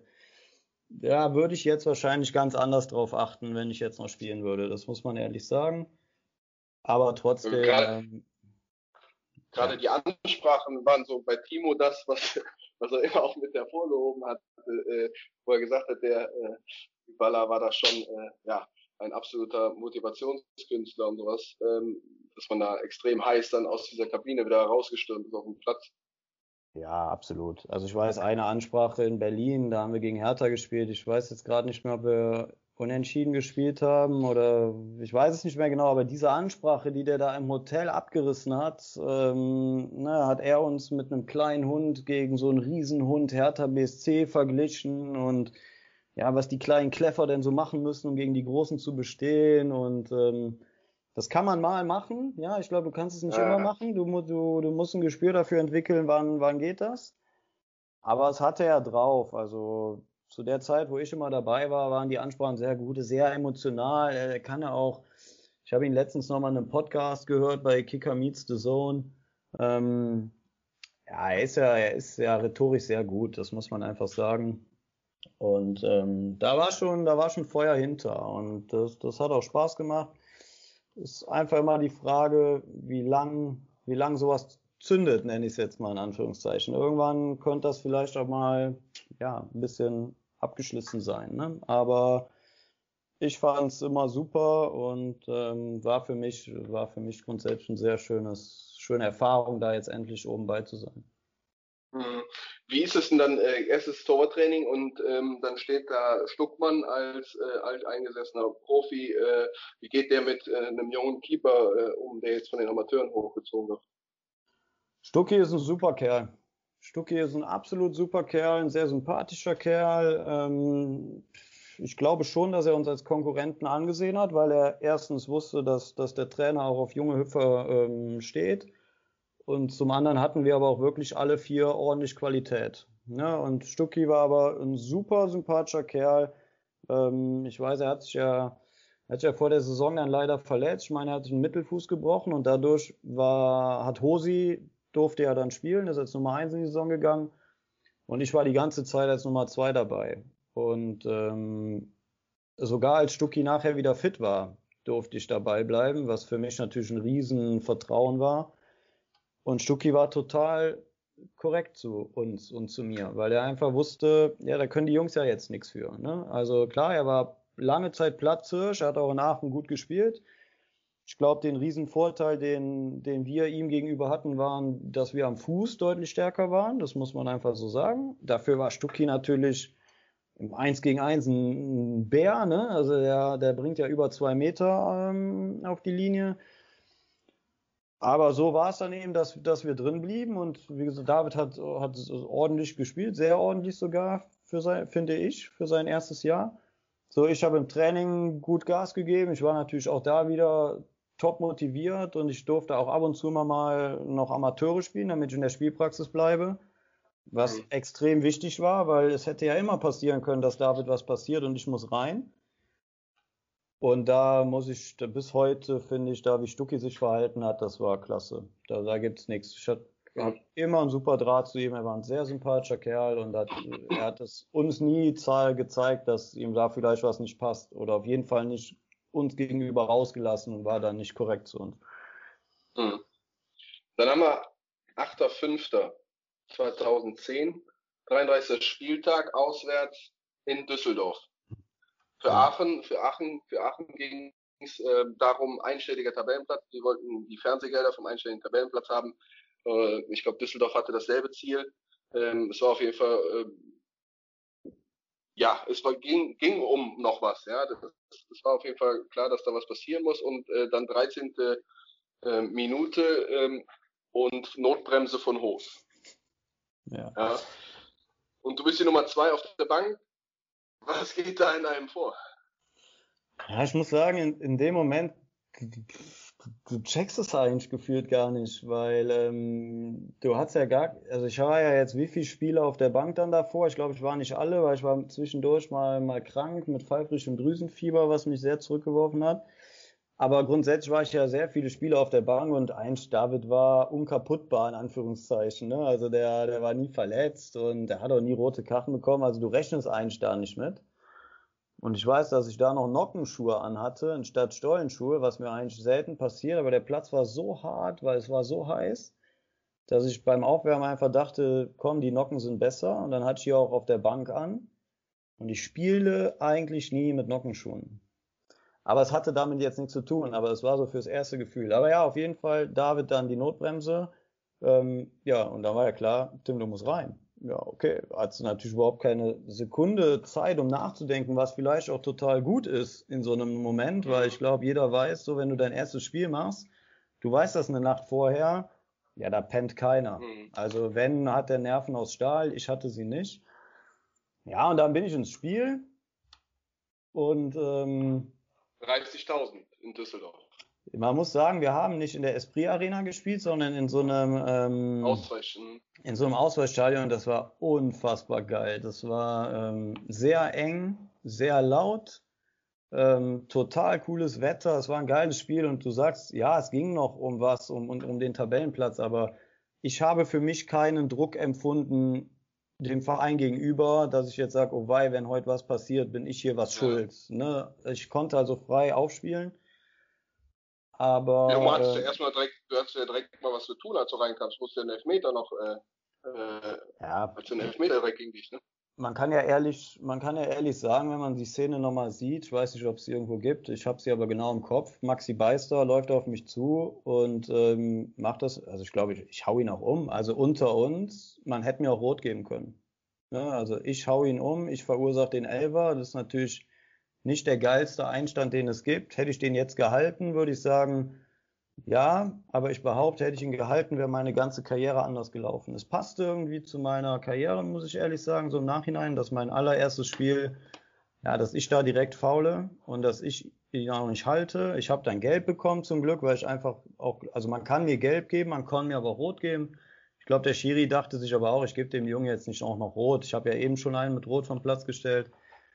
Zwei Keeper mit Rot runter, das ja, sieht gut aus. Ja, hart. So, und was man, das, das habe ich bis, bis, ich weiß nicht, ob es überhaupt einer weiß, aber in der Szene trifft er mich mit dem Knie an der Schläfe. Extrem sogar. Und ich, ich, es gibt auch Bilder, wie ich so am, am Boden knie.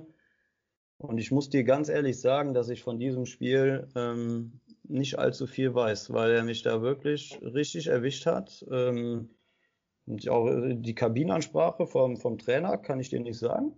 Ich weiß nicht, was, ob der, ob der mir da was gesagt hat. Ich, ich habe nicht schlecht gespielt. Ich glaube, ich habe ich hab jetzt auch nicht überragend gehalten. Ich hatte aber auch nicht so viel zu tun. Wir haben, wenn mich alles täuscht, müssen wir verloren haben. Ähm, ja, aber es war für mich okay und ich war auch nachher happy. Ich bin ausgefahren, es war eigentlich alles okay. Ja, der Elfmeter war ärgerlich, aber sonst jetzt nicht so viel falsch gemacht. Ähm, vielleicht ein, ein, zwei Bälle noch ordentlich gehalten, also es war alles okay.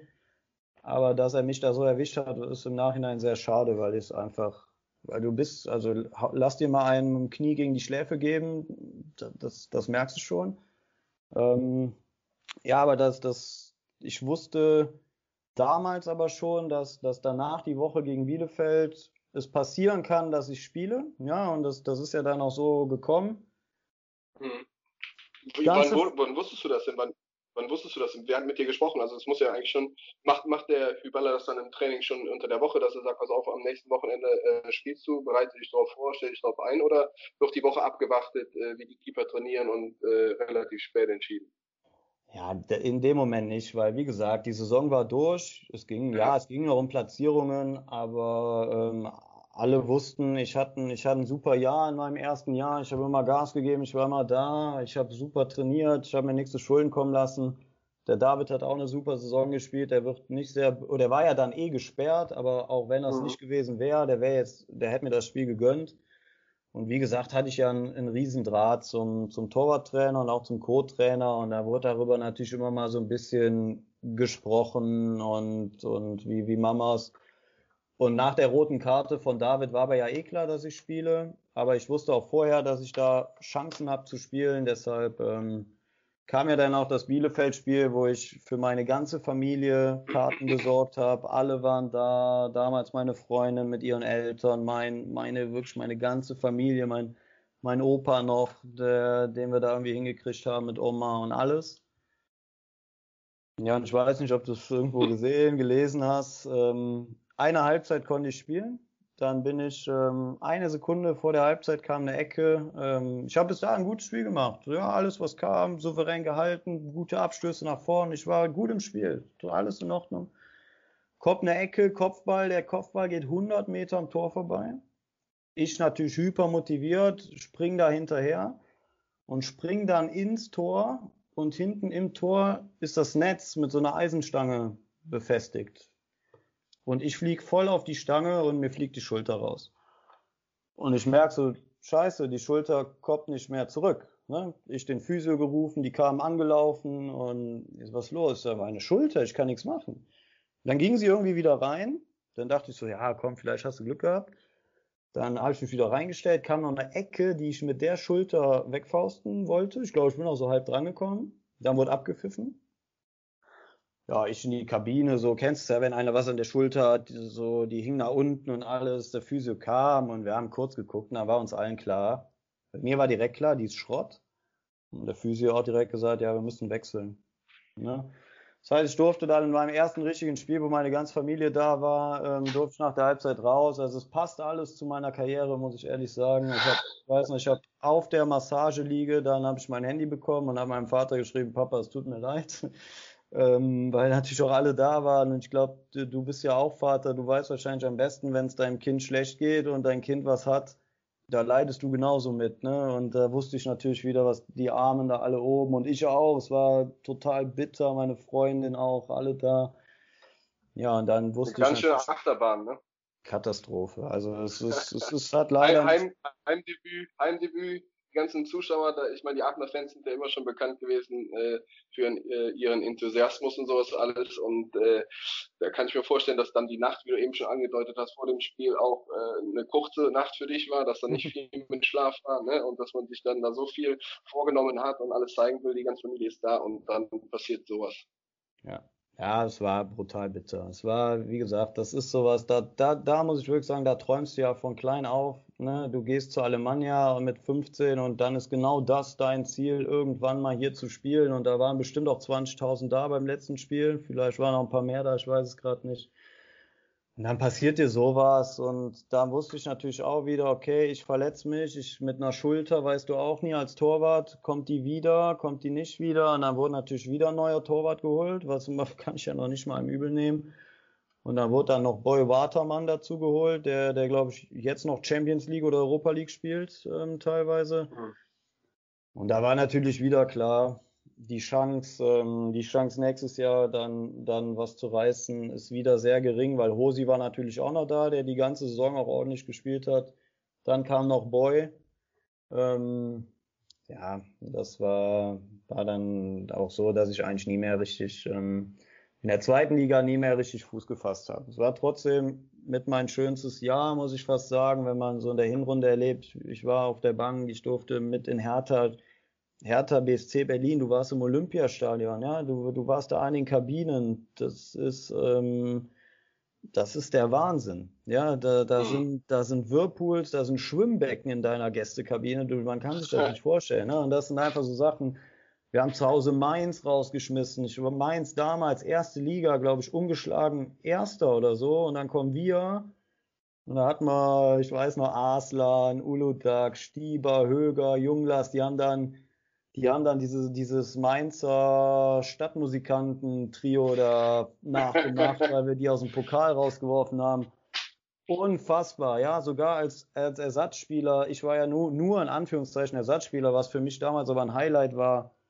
Ja, wir schmeißen da, wir schmeißen da, ähm, wir schmeißen Mainz raus, sind im Pokal in der nächsten Runde und dann kommen aber gleich zu den schönsten Zeiten auch irgendwie wieder so mitten Tiefpunkt meiner Karriere Pokalspiel gegen Frankfurt. Ähm, vorneweg, wir gewinnen das Ding. Ja, wir gewinnen im Elfmeterschießen kurz vor Weihnachten gegen Frankfurt. Und wir hatten davor an dem Wochenende, glaube ich Sonntag, hatten wir ein Spiel. Mittwoch oder so war das Pokalspiel. Und ich habe bei meinem guten Kumpel Tobi Feissammel gepennt, weil der in Aachen wohnt und wir mussten morgens früh los zum Spiel. Und mitten in der Nacht, ich war sickenass. Mein ganzes Bett war sickenass. Ich hatte die Wochen davor schon, dass ich nicht richtig essen konnte. Habe ich unseren Doktor angerufen. Ich sage, Doki, ich kacke ab, ich habe irgendwas. Ja, zu ihm hin, pfeifrisches Drüsenfieber. Und du weißt eigentlich, pfeifrisches Drüsenfieber sind so sechs, sieben Wochen Pause, mal locker, plus du musst danach wieder rankommen. Und dann hatten wir eben dieses Spiel gegen Frankfurt. Ich musste zu Hause sein, ich konnte nicht ins Stadion, ich konnte mir das nicht angucken. Meine Jungs gewinnen oder unsere Jungs gewinnen dieses Spiel. Das heißt, du weißt ganz genau, weißt du, was heute Abend abgeht. Ne? Du kannst dir nicht vorstellen, wenn du Frankfurt schlägst, was nach dem Spiel abgeht, wenn danach Winterpause ist. Ich glaube, das muss ich keinem erzählen. Und dann kam aber die Krönung, dann wurde ausgelost die nächste Pokalrunde. Und die war Anfang Januar, Mitte Januar, Anfang Januar. Auf jeden Fall innerhalb meiner Krankheitszeit, das war klar. Und ich habe dir eben gesagt, wovon ich ein Riesenfan bin. Und rat mal, wer ausgelost wurde. Mhm. Bayern München. Bayern. Bayern München ja. kommt zum Tivoli und ich wusste, ich habe keine Chance dabei zu sein. Also ich kann auf der Tribüne sitzen, Dankeschön. Aber ich wusste, ich war zu der Zeit die klare Nummer zwei. Wäre wär diese Krankheit nicht gekommen, ich wäre gegen Frankfurt dabei, ich wäre gegen Bayern dabei. Das, das, das war, das wäre mein absoluter Lebenstraum. Ja, ich habe als Kind natürlich ähm, Balljunge mitgemacht am Tivoli, wo wir Bayern rausgeworfen haben oder sonst. Auch das war schon ein Highlight. Aber dann live dabei zu sein in einem Pflichtspiel, im, ich glaube, DFB-Pokal Achtel- oder Viertelfinale, da kann man, ich glaube, man kann sich nicht vorstellen, wie, wie krass die Freude über den Sieg gegen Frankfurt, aber danach diese Enttäuschung, dass du weißt, du kannst gegen Bayern nicht dabei sein, das war, das war ganz, ganz schlimm für mich. Und ähm, du hast es eben gesagt, ich hatte so viel Auf und Abs in meiner Karriere und wenn du siehst, wann ich aufgehört habe, dann weiß man wahrscheinlich irgendwann, woran es gelegen hat, weil du kannst es, irgendwann kriegst du es nicht mehr hin. Du kriegst es irgendwann nicht mehr hin, dich immer neu hochzuziehen und zu sagen, doch, ich schaffe das noch. Und ich habe mhm. keine Ausbildung in der Tasche und nix. Das kommt ja noch hinzu. Mhm. Und das war, boah, das war so hart. Das, das, man kann es sich nicht vorstellen. Alle sagen doch, Tim, ja, komm, du warst doch, du bist doch dabei, alles gut. Aber nein, gegen Bayern zu Hause, da, da waren 35.000 und du sitzt auf der Tribüne und du weißt direkt, du kommst nicht hin. Ne, das war, war wirklich schlimm. Obwohl es eine schöne Saison war für mich, war da natürlich mit der Verletzung und diesem Drüsenfieber war, waren auch Tiefpunkte dabei. Ja, mhm. ja Wahnsinn. Und dann, glaube ich, ging es ja danach in die neue Saison auch ähm, wieder mit einem neuen Trainer rein, oder? Das dann erst später, dass. Äh, nee, wir sind. Ich glaube, der wir sind mit Peter Baller gestartet. Ähm, ja. ich, ich war aber nicht, nicht groß dabei, weil ich war in der Reha. Ne? Ich hatte mich ja kurz vorher verletzt und ähm, so eine mhm. Schulterverletzung dauert so vier bis fünf Monate war meine. Das heißt, ich habe die, die Anfangszeit war ich nicht Tag für Tag bei der Mannschaft. Also ich kann jetzt nicht genau erklären, was, was los war. Auf jeden Fall wurde ja Peter Iballa nach einer gewissen Anzahl von Spieltagen am ähm, zu Beginn dann auch ähm, entlassen und Friedhelm Funkel wurde neuer Trainer. Mhm. Ja, und da kam ich, glaub, ich auch. Die Schlagzeile bei der Bild, die Schlagzeile bei der Bild war damals mit Hyballa Meuterei, Hyballa entlassen. Und dann stand in diesem Artikel, glaube ich, drin, dass, dass ähm, die Mannschaft nicht mehr mit ihm äh, arbeiten wollte oder die das Vertrauen in ihn verloren hätte. Und daraufhin wurde dann äh, Hyballa und auch dann sein äh, sehr geschätzter Co-Trainer Erik van der Lur auch ähm, gewuppt. Genau. Ähm, aber wie gesagt, ich sagte, ich war zu der Zeit nicht tagtäglich beim Training, deshalb habe ich auch nicht so viel mitbekommen, muss ich ehrlich sagen. Aber klar ist, ist es auch logischerweise bis zu mir gekommen, weil ich war natürlich bei den Spielen und auch so schon mal da, dass es anscheinend irgendwie nicht mehr passte. Und man sah ja auch, dass die Ergebnisse nicht so stimmten, also irgendwas war. Und wie du dann sagst, was für mich natürlich nicht super war, war, dass, dass Erik van der Leur auch mit entlassen wurde. Ähm, was natürlich gut war, ist, dass der Hans Spielmann noch geblieben ist. Also er, er war weiterhin mein Torwarttrainer und damit auch mein, mein Ansprechpartner auch.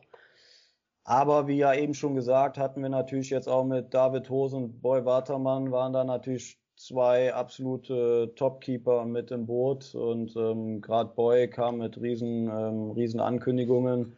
Und auch David hat ja vorher seine super Zweitligasaison gespielt. Also ich wusste da erstmal, boah, Tim, das wird ganz schwer, da über den Status der Nummer drei ähm, hinauszukommen. Hm. Und dann kam Friedhelm Funkel, was war das für einer? Wo, ist, wo war der große Unterschied zwischen Funkel und Hyballa? Ich sage mal, das sind ja beides Trainer.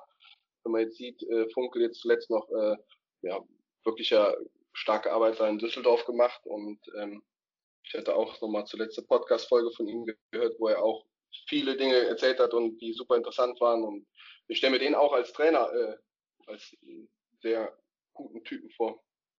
Also der, der Friedhelm Funkel, auch sein Co-Trainer, der Herr Jonen, das war, war, die waren menschlich super, super Charaktere, also so total sympathische Leute, mit denen man auch super auskam. Ähm, deutlich ruhiger zum Beispiel als ein Peter Hyballa oder ein Erik van der Leur. Das ist aber gerade absolut nicht wertend, sondern es ist einfach nur der Unterschied gewesen. Und auch im Training deutlich, ja, ich fand schon weniger Intensität oft und auch nicht so laut in der Ansprache. Ähm, also das waren schon, schon die Hauptunterschiede. Ne? Wie gesagt, absolut nicht wertend. Ähm, ja, man muss, man muss natürlich nachher im Endeffekt sagen, dass, dass wir leider mit, ähm, mit dem mit Trainer Herrn Funkel dann auch nicht so die, die Wende eingeleitet haben, weil ähm, ganz am Ende der Saison ähm, wurde ja auch da nochmal ein Wechsel vorgenommen. Ähm, grundsätzlich muss man natürlich aber ja sagen, wenn man, wenn man sich die, die Vita von. Ja, von Funkel ist.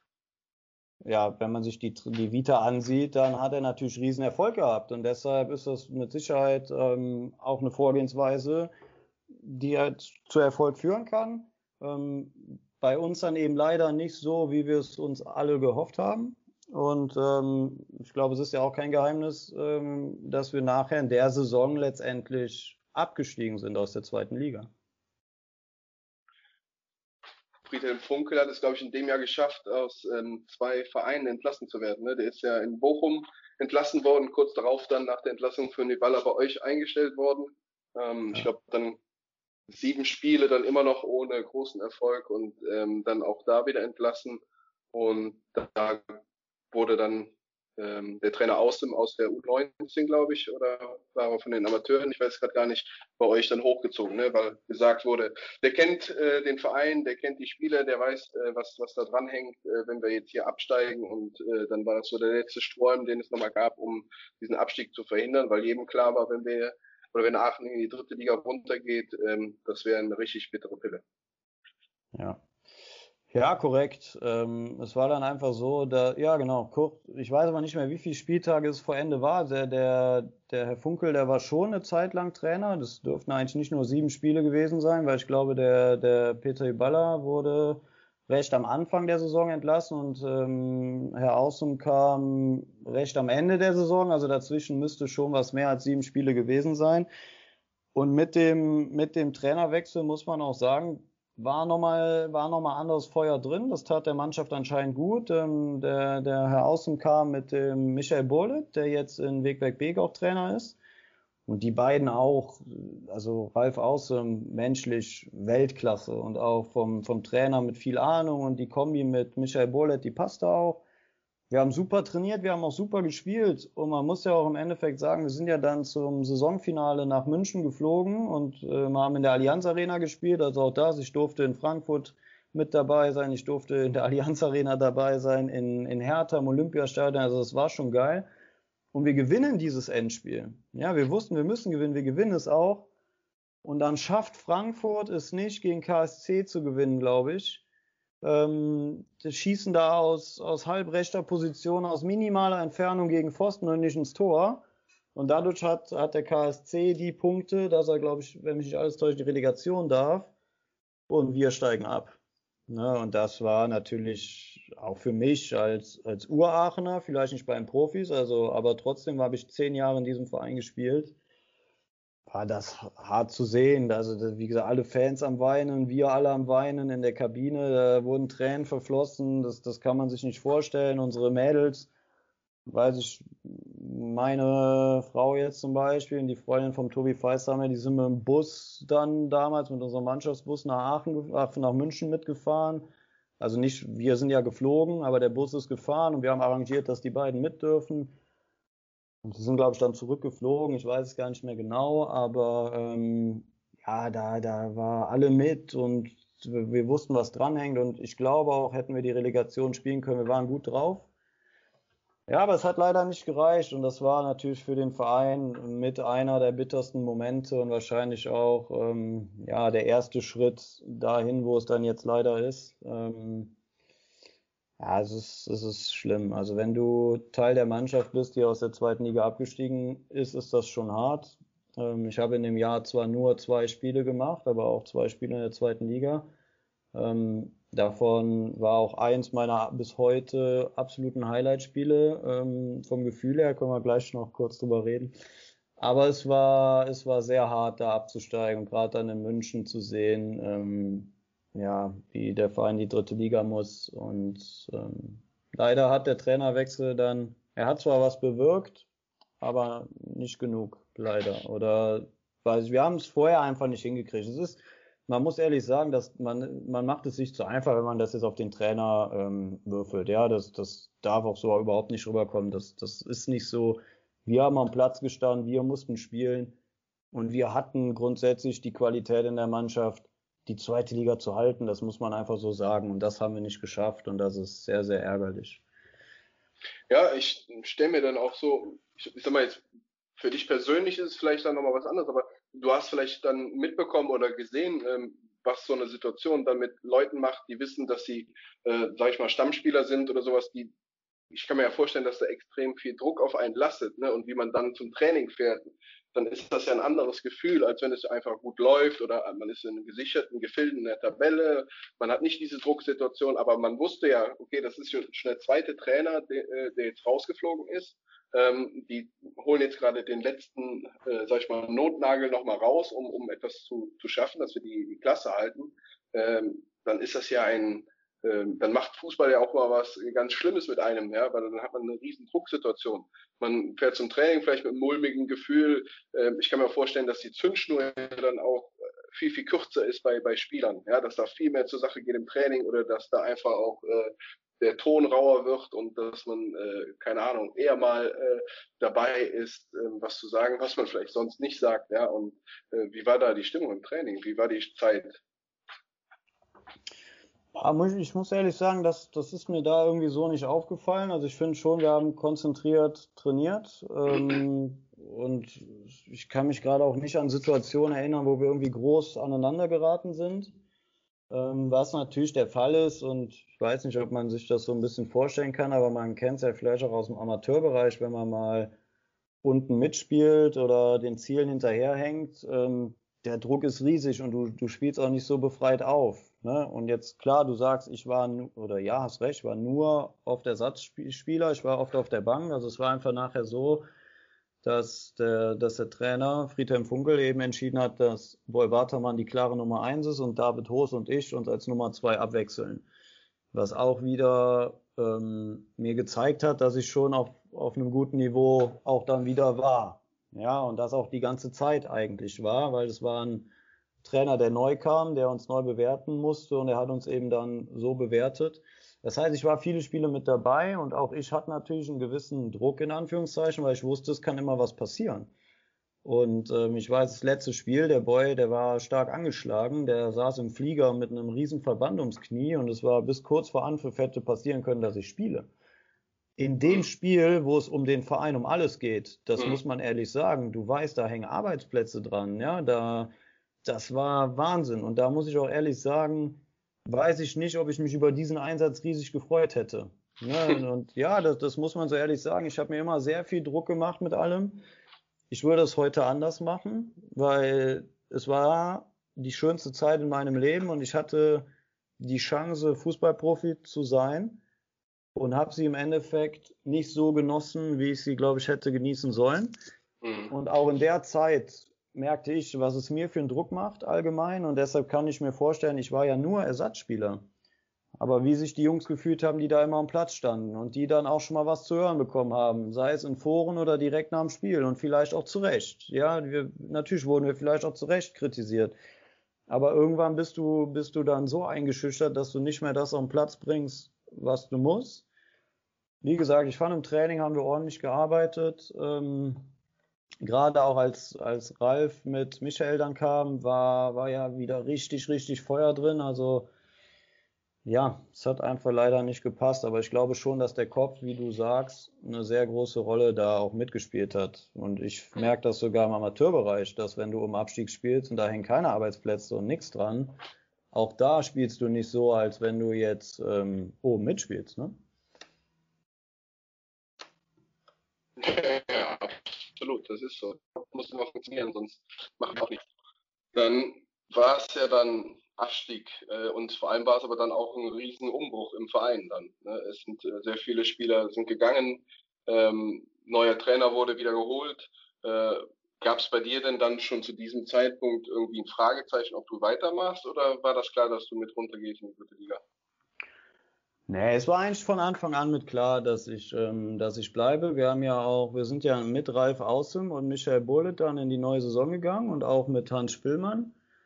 Und ähm, ja, es wurde mir schon vermittelt, dass ich gute Chancen habe, die Nummer eins zu werden.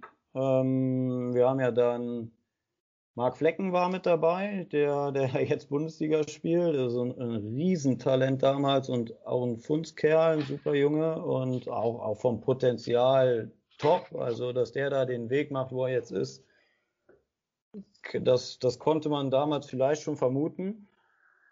Ja, und dann kam aber irgendwann noch Michael Melker, wo ich natürlich dann erstmal dachte, hä, das passt jetzt nicht alles so zusammen ähm, zu dem, was mir vielleicht gesagt wurde. Aber gut, mein Vertrag war unterschrieben und ich habe auch dann den Trainer angerufen und habe gesagt, Trainer, haben wir das so besprochen? Und dann sagte er, ja, Tim, das ist jetzt so, der wurde geholt und die Karten sind alle für beide bei Null. Entweder du bleibst oder du gehst. Ne? Und für mhm. mich war aber klar, ich bin Aachener, ich gehörte dazu, ich bin mit abgestiegen und ich habe jetzt die Chance, dritte Liga zu spielen, was mit Sicherheit ähm, auch gut ist.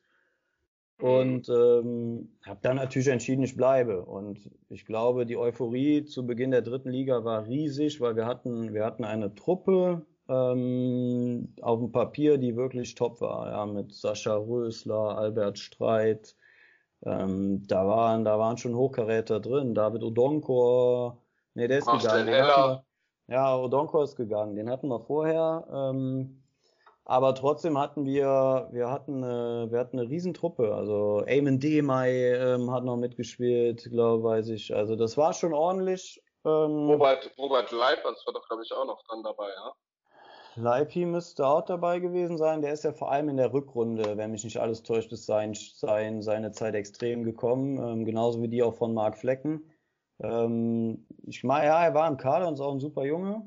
Ich meine in der Hinrunde, ähm, ich kann mich gerade aber auch nicht mehr ganz genau so erinnern, ob er da schon so gespielt hat, aber vor allem in der Rückrunde ist er, glaube ich, explodiert.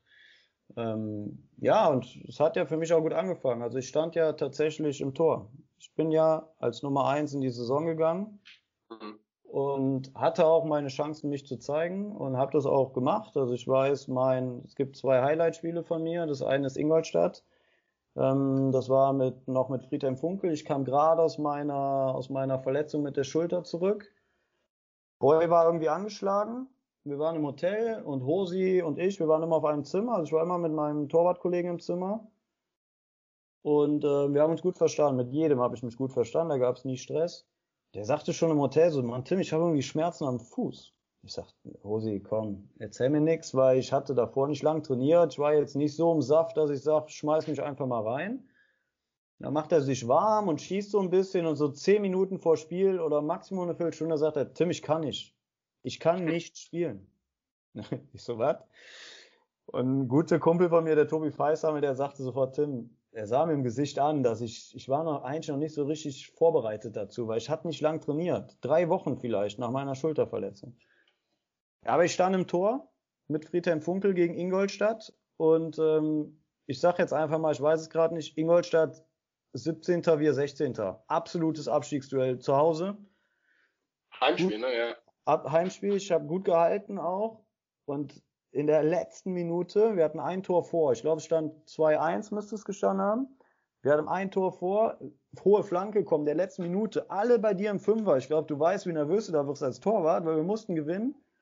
Wir kriegen den Ball irgendwie geklärt, einer schießt den Ball nach vorne und wir hatten David Odonko vorne. Der läuft, packt sich den Ball, der Torwart vom Gegner war raus, der sprintet an allen vorbei und schießt den Ball rein.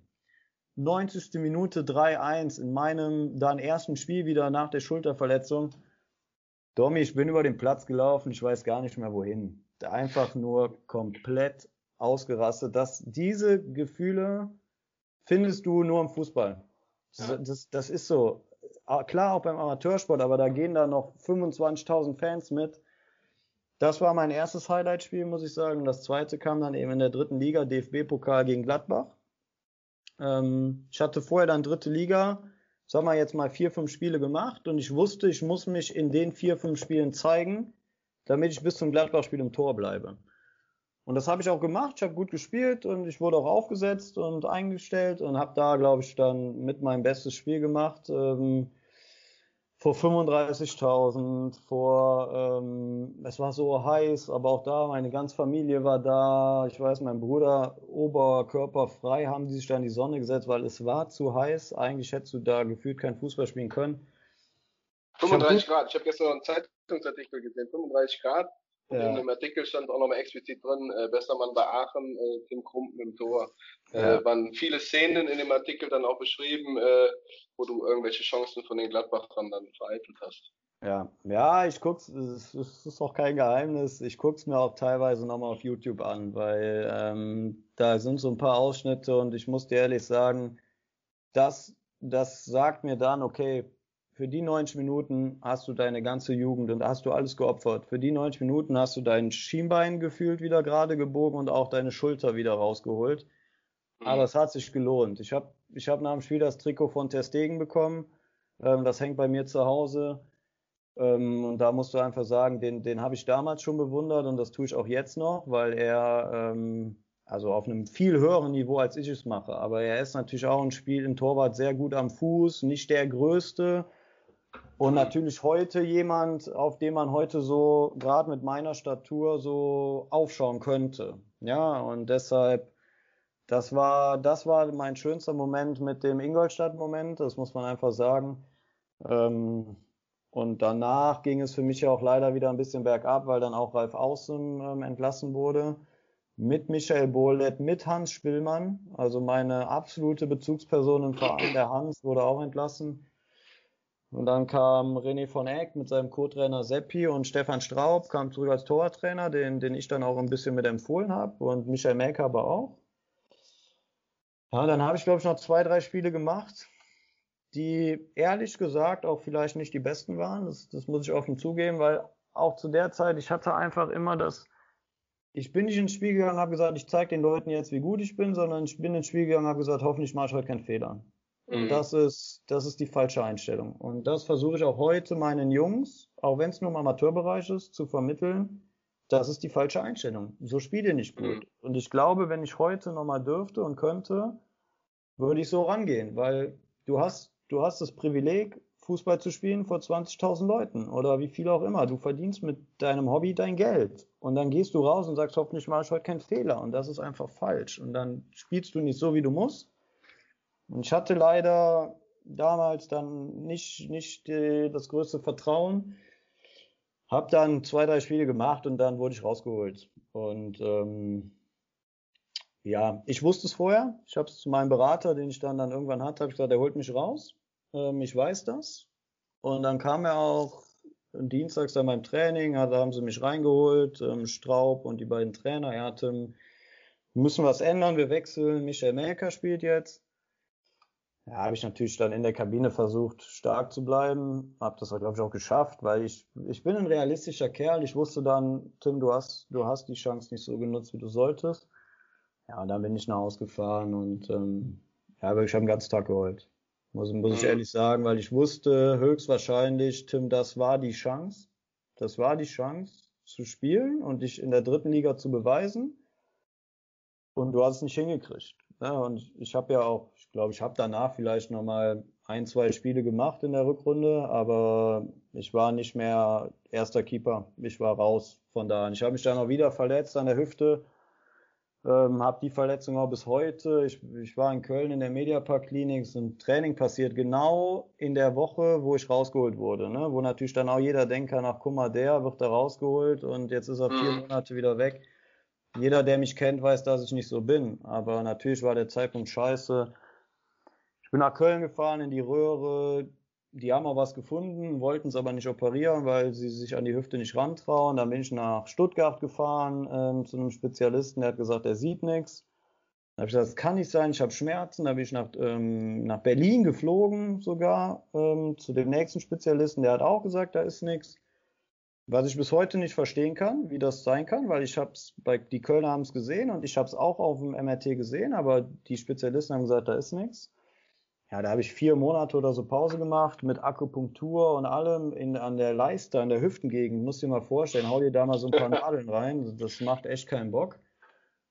Ja, und ich wusste einfach, ich bin raus. Und dann kam ich wieder, ähm, dann hatten wir die Insolvenz bei Aachen. Ähm, natürlich haben wir auch auf Geld verzichtet. Ähm, Michael Melker, weiß ich gar nicht, ob er dann auch gewechselt war. Auf jeden Fall waren nur Flecki und ich ähm, noch als Keeper da und Kevin Rauhut, ein sehr, sehr guter, sehr, sehr guter Torwart aus der zweiten Mannschaft. Extrem ambitioniert und motiviert. Der spielt jetzt bei ähm, Fortuna Köln. Ja, und wir drei sind dann losgezogen und Flecki war aber auch dann die Nummer eins. Und muss man ehrlich sagen, hat er sich mit seinen Leistungen auch verdient. Und ich durfte dann, ich durfte in Erfurt nochmal spielen. Ähm, hat mich aber danach nochmal am Oberschenkel verletzt. Also es war einfach nicht mehr meine Saison. Und ähm, es war ja dann auch leider meine letzte. Mhm. Du hast gerade eben schon die Insolvenz angesprochen. Ich glaube, Aachen hat ja, glaube ich, auch Punkte abgezogen bekommen äh, aufgrund der Insolvenz und so. Äh, wie war das äh, zu der Zeit dann in dem Verein überhaupt äh, stimmungsmäßig? Weil es war jetzt abgestiegen aus der zweiten Liga, bist jetzt in der dritten Liga. Bist ja eigentlich in die dritte Liga reingegangen, du hast eine geile Truppe, wie du sagtest eben auch, ne? Und ähm, jetzt geht das weiter, das äh, Thema und so eine Abwärtsspirale tut sich dann auf, ne? Wieder ein neuer Trainer, äh, ich glaube, die, die äh, Aachener Nachrichten und sowas, irgendwas war da mit der Wikinger kommt oder sowas, die Überschrift, als René von Eck der Trainer wurde. Ähm, war ja auch nochmal ein spezieller Typ, äh, glaube ich, dann da, ne? Und äh, dann ist das doch mal so eine Zeit dann in einem Verein, Insolvenz, äh, alle müssen neu verhandeln oder beziehungsweise die Gespräche werden wieder geführt mit Geld und gleichzeitig musst du aber auf den Platz schauen, dass du diese dritte Liga auch noch zusätzlich dann hältst dann, ne?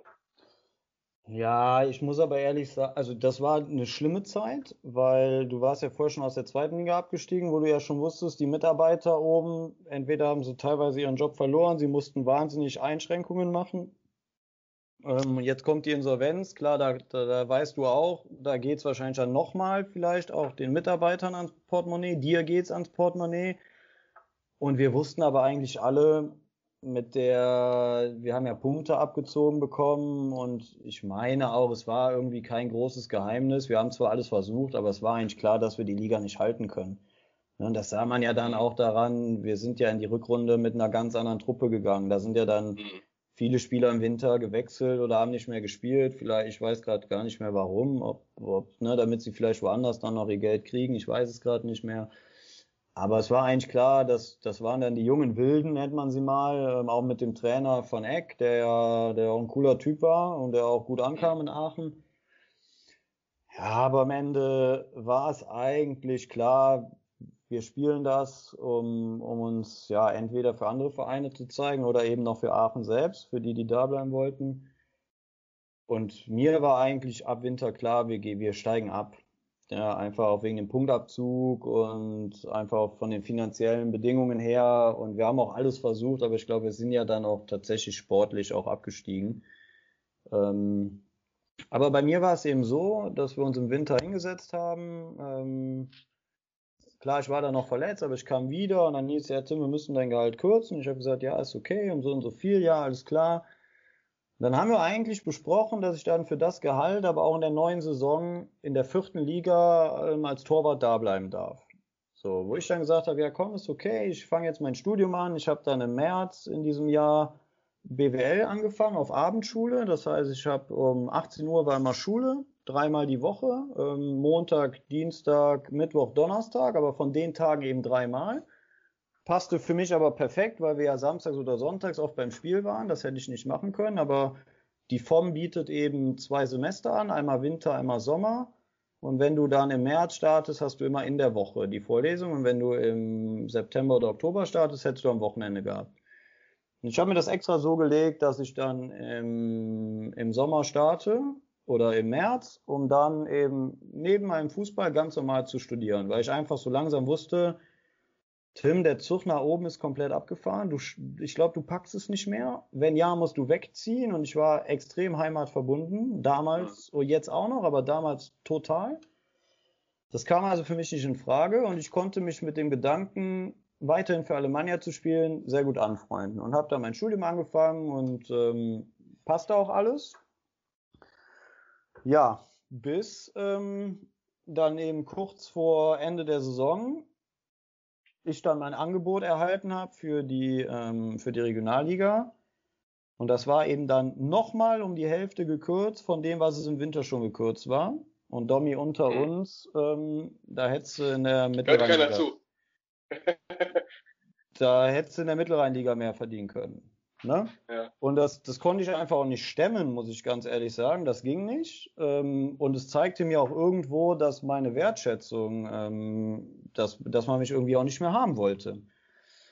Das heißt, ich habe lange Zeit nicht drauf, drauf reagiert oder das Angebot stand eben, aber mein Berater und ich, wir haben dann haben wir lange überlegt und ne, er wollte dann auch nochmal mit dem, mit dem Sportdirektor sprechen.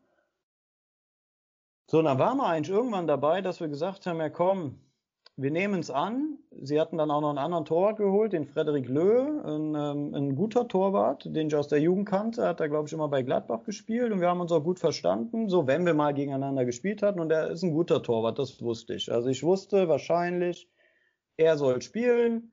Ja, okay, Tim, dann bist du Nummer zwei, ist nicht cool, auch nicht mit dem Gehalt, weil das, das wäre alles nicht gegangen. Ich wollte mir dann noch einen Nebenjob suchen dass ich dann mit Fußball, Nebenjob und Uni weiter für Alemannia spielen kann, weil es mein Herzensverein war und ähm, ich wollte irgendwie ja dann doch noch nicht ganz aufhören. Ja, und dann rief mein Berater mich eines Tages an, wo wir eigentlich gesagt haben, wir machen das jetzt.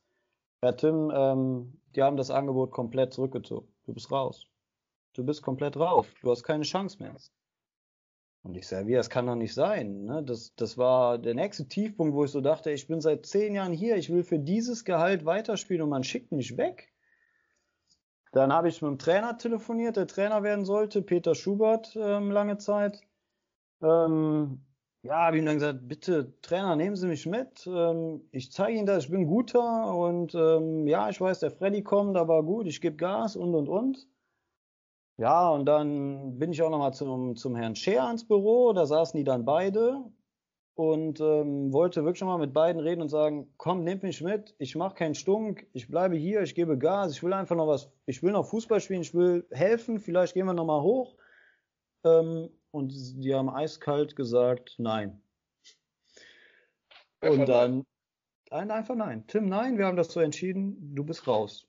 Und dann haben sie den Thomas Unger zurückgeholt, der damals mit mir in der zweiten Liga war.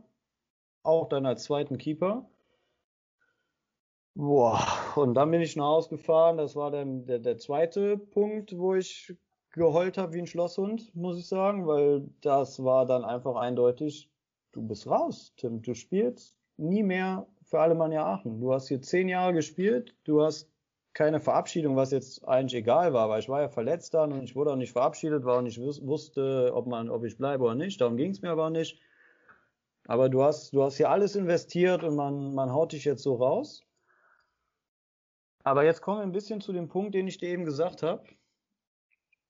In diesem halben Jahr, in dem letzten halben Jahr in der dritten Liga, wo ich ja nicht mehr gespielt habe, ähm, habe ich zum ersten Mal gemerkt, dass ich nicht mehr alles investiert habe, was ich konnte. Ja, und das war zum Beispiel, dass ich, wenn wir samstags gespielt hatten, die Amateure haben immer sonntags gespielt, dass ich da nicht hingegangen bin zum Spielen. Ja, weil ich dachte, okay, meine Jungs haben frei, ich soll jetzt spielen, dann habe ich nie einen Tag frei. Ja, obwohl ich auch schon mal gefragt wurde, nee, mache ich nicht. dann bin ich mal hingegangen und in dem Spiel habe ich dann auch einen riesen Bock gebaut und der Trainer bei den Amateuren war eben Peter Schubert, der später die, die Profis dann übernommen hat in der vierten Liga. Und dadurch hatte der Trainer natürlich kein, kein so gutes Bild von mir, was man ehrlich sagen muss. Hätte ich da die ganze Rückrunde gut gespielt, hätte er wahrscheinlich, hätte ich ein anderes Bild hinterlassen und er hätte auch einen anderen Eindruck. Und da habe ich zum ersten Mal nicht so reagiert, wie ich mein ganzes Leben als Fußballer reagiert habe. Und so ist es mir auf die Füße gefallen. Ja, und da, auch daraus habe ich irgendwo gelernt, dass du, dass du eigentlich immer alles geben musst, ähm, mhm. sei es beim Fußball, sei es aber auch auf der Arbeit. Weil ich will mir nie was vorwerfen lassen müssen. Ne? Und das, wenn ich drüber nachdenke, sagen wir mal so, kann ich verstehen, dass er nicht das beste Bild von mir hatte. Ich finde aber auch, dass beide wussten, dass ich eigentlich ordentlich, ein sehr ordentlicher Torwart bin und für das Geld, was ich dann da kriegen sollte, war ich wahrscheinlich sogar ein sehr, sehr guter Torwart und vor allem eine sehr, sehr gute, loyale Nummer zwei. Und das hat so gesessen, dieses mich da wegschicken, dass ich da entschieden habe, dass ich einfach mit dem Fußball aufhöre.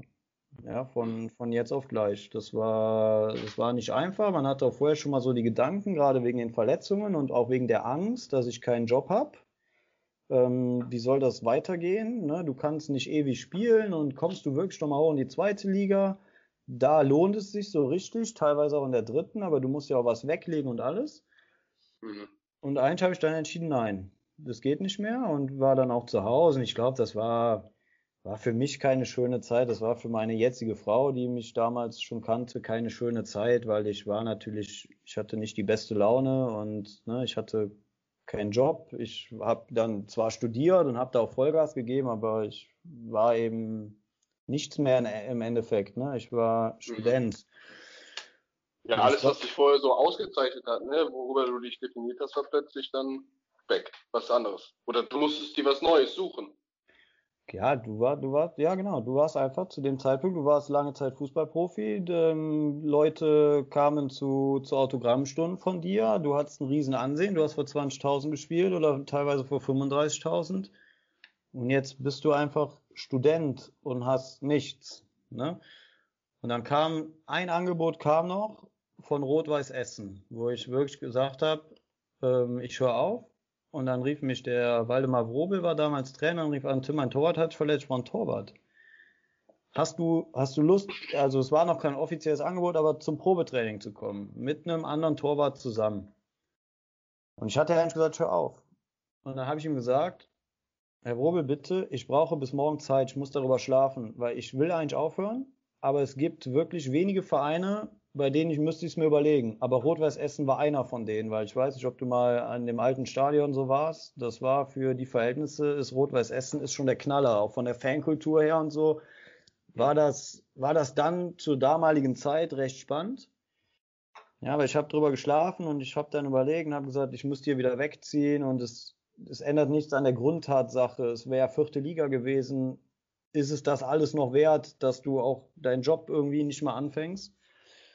Ja, dann habe ich ihn, glaube, ein, zwei Tage später habe ich ihn angerufen und habe gesagt, es ist total nett, dass Sie an mich denken, aber ich, ich bleibe dabei, ich höre auf. Ja, und dann, das war auch so der Punkt, wo dann für mich jetzt klar war, okay, ich habe das jetzt entschieden und jetzt muss es weitergehen. Was machst du jetzt? Und ich, ich wusste ja, ich studiere BWL. Für mich war klar, ich muss eine Ausbildung machen, weil ich war nur Fußballer, ich habe ein gutes Abi gemacht, ich war auch gut in, in der Uni, das, das war alles top ich weiß, ich bin ein schlaues Kerlchen, aber du musst ja Praxis sammeln. Du musst jetzt mal reinkommen. Ne? Und dann habe ich mich gefühlt bei 40 Unternehmen beworben in der Industrie und auch bei, bei allen Kommunen hier im Umkreis.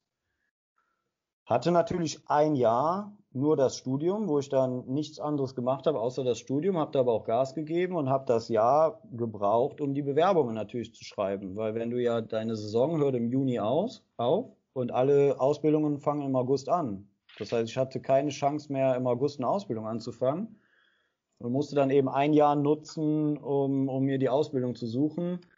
Und ich weiß bis heute, meine Frau und ich, wir lachen da wirklich noch oft drüber, waren wir auf der AIDA ähm, und ich hatte mir so Bücher gekauft, wie du, ähm, wie du lernst, so Einstellungstests, wie du dafür lernst, welche Aufgaben da kommen und so. Ich habe mich da richtig, da, da, war ich wieder in meinem Element. Ich wusste jetzt, ich habe ein neues Ziel, ich brauche eine Ausbildungsstelle und die kriege ich und genau die, die ich will. Und da habe ich gelernt und gemacht und getan und bin dann zu Einstellungstester nach dem Urlaub gefahren. Und dann war ziemlich schnell klar, ich konnte zur Städteregion Aachen als ähm, im gehobenen Dienst, also ich glaube für eine Ausbildung, die, die sehr viele gerne machen würden, teilweise. Und ich konnte zu Barbour, wo ich jetzt im Endeffekt bin, als Industriekaufmann. Und das war eine sehr schwere Entscheidung, weil ich wusste, mein Vater auch vor allem, ja, Tim, werd Beamter. Du willst ja mehr, du bist Beamter. Ey, dir passiert nie mehr was, du kannst ja deinen Weg gehen. Und ich war aber immer so, Mann, ich weiß es aber nicht. Und macht mir das wirklich Spaß? Brauche ich vielleicht mehr Abwechslung? Will ich vielleicht auch höher hinaus? Ich, ne, das war so die Frage. Und dass die, die Ausbildung bei, als Beamter wäre finanziell und auch vom Aufwand lukrativer gewesen. Ja, weil du hättest einfach mehr verdient, du hättest dual studiert. So musste ich bei Barbo in die Ausbildung zur Schule plus mein Studium abends habe ich weitergemacht.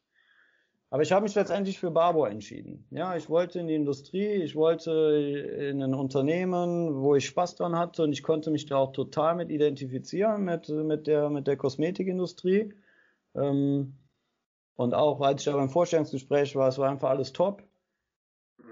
Und ähm, im Endeffekt war das auch der richtige Schritt. Also ich bin total happy da, wo ich gerade arbeite und ähm, habe das auch mit dem Studium super durchgezogen. Natürlich war es hart, ne? Ausbildung, Schule plus abends Studium, aber im Endeffekt genau der richtige Weg, um, um jetzt endlich Fuß zu fassen in der, wie du eben gesagt hast, normalen Welt.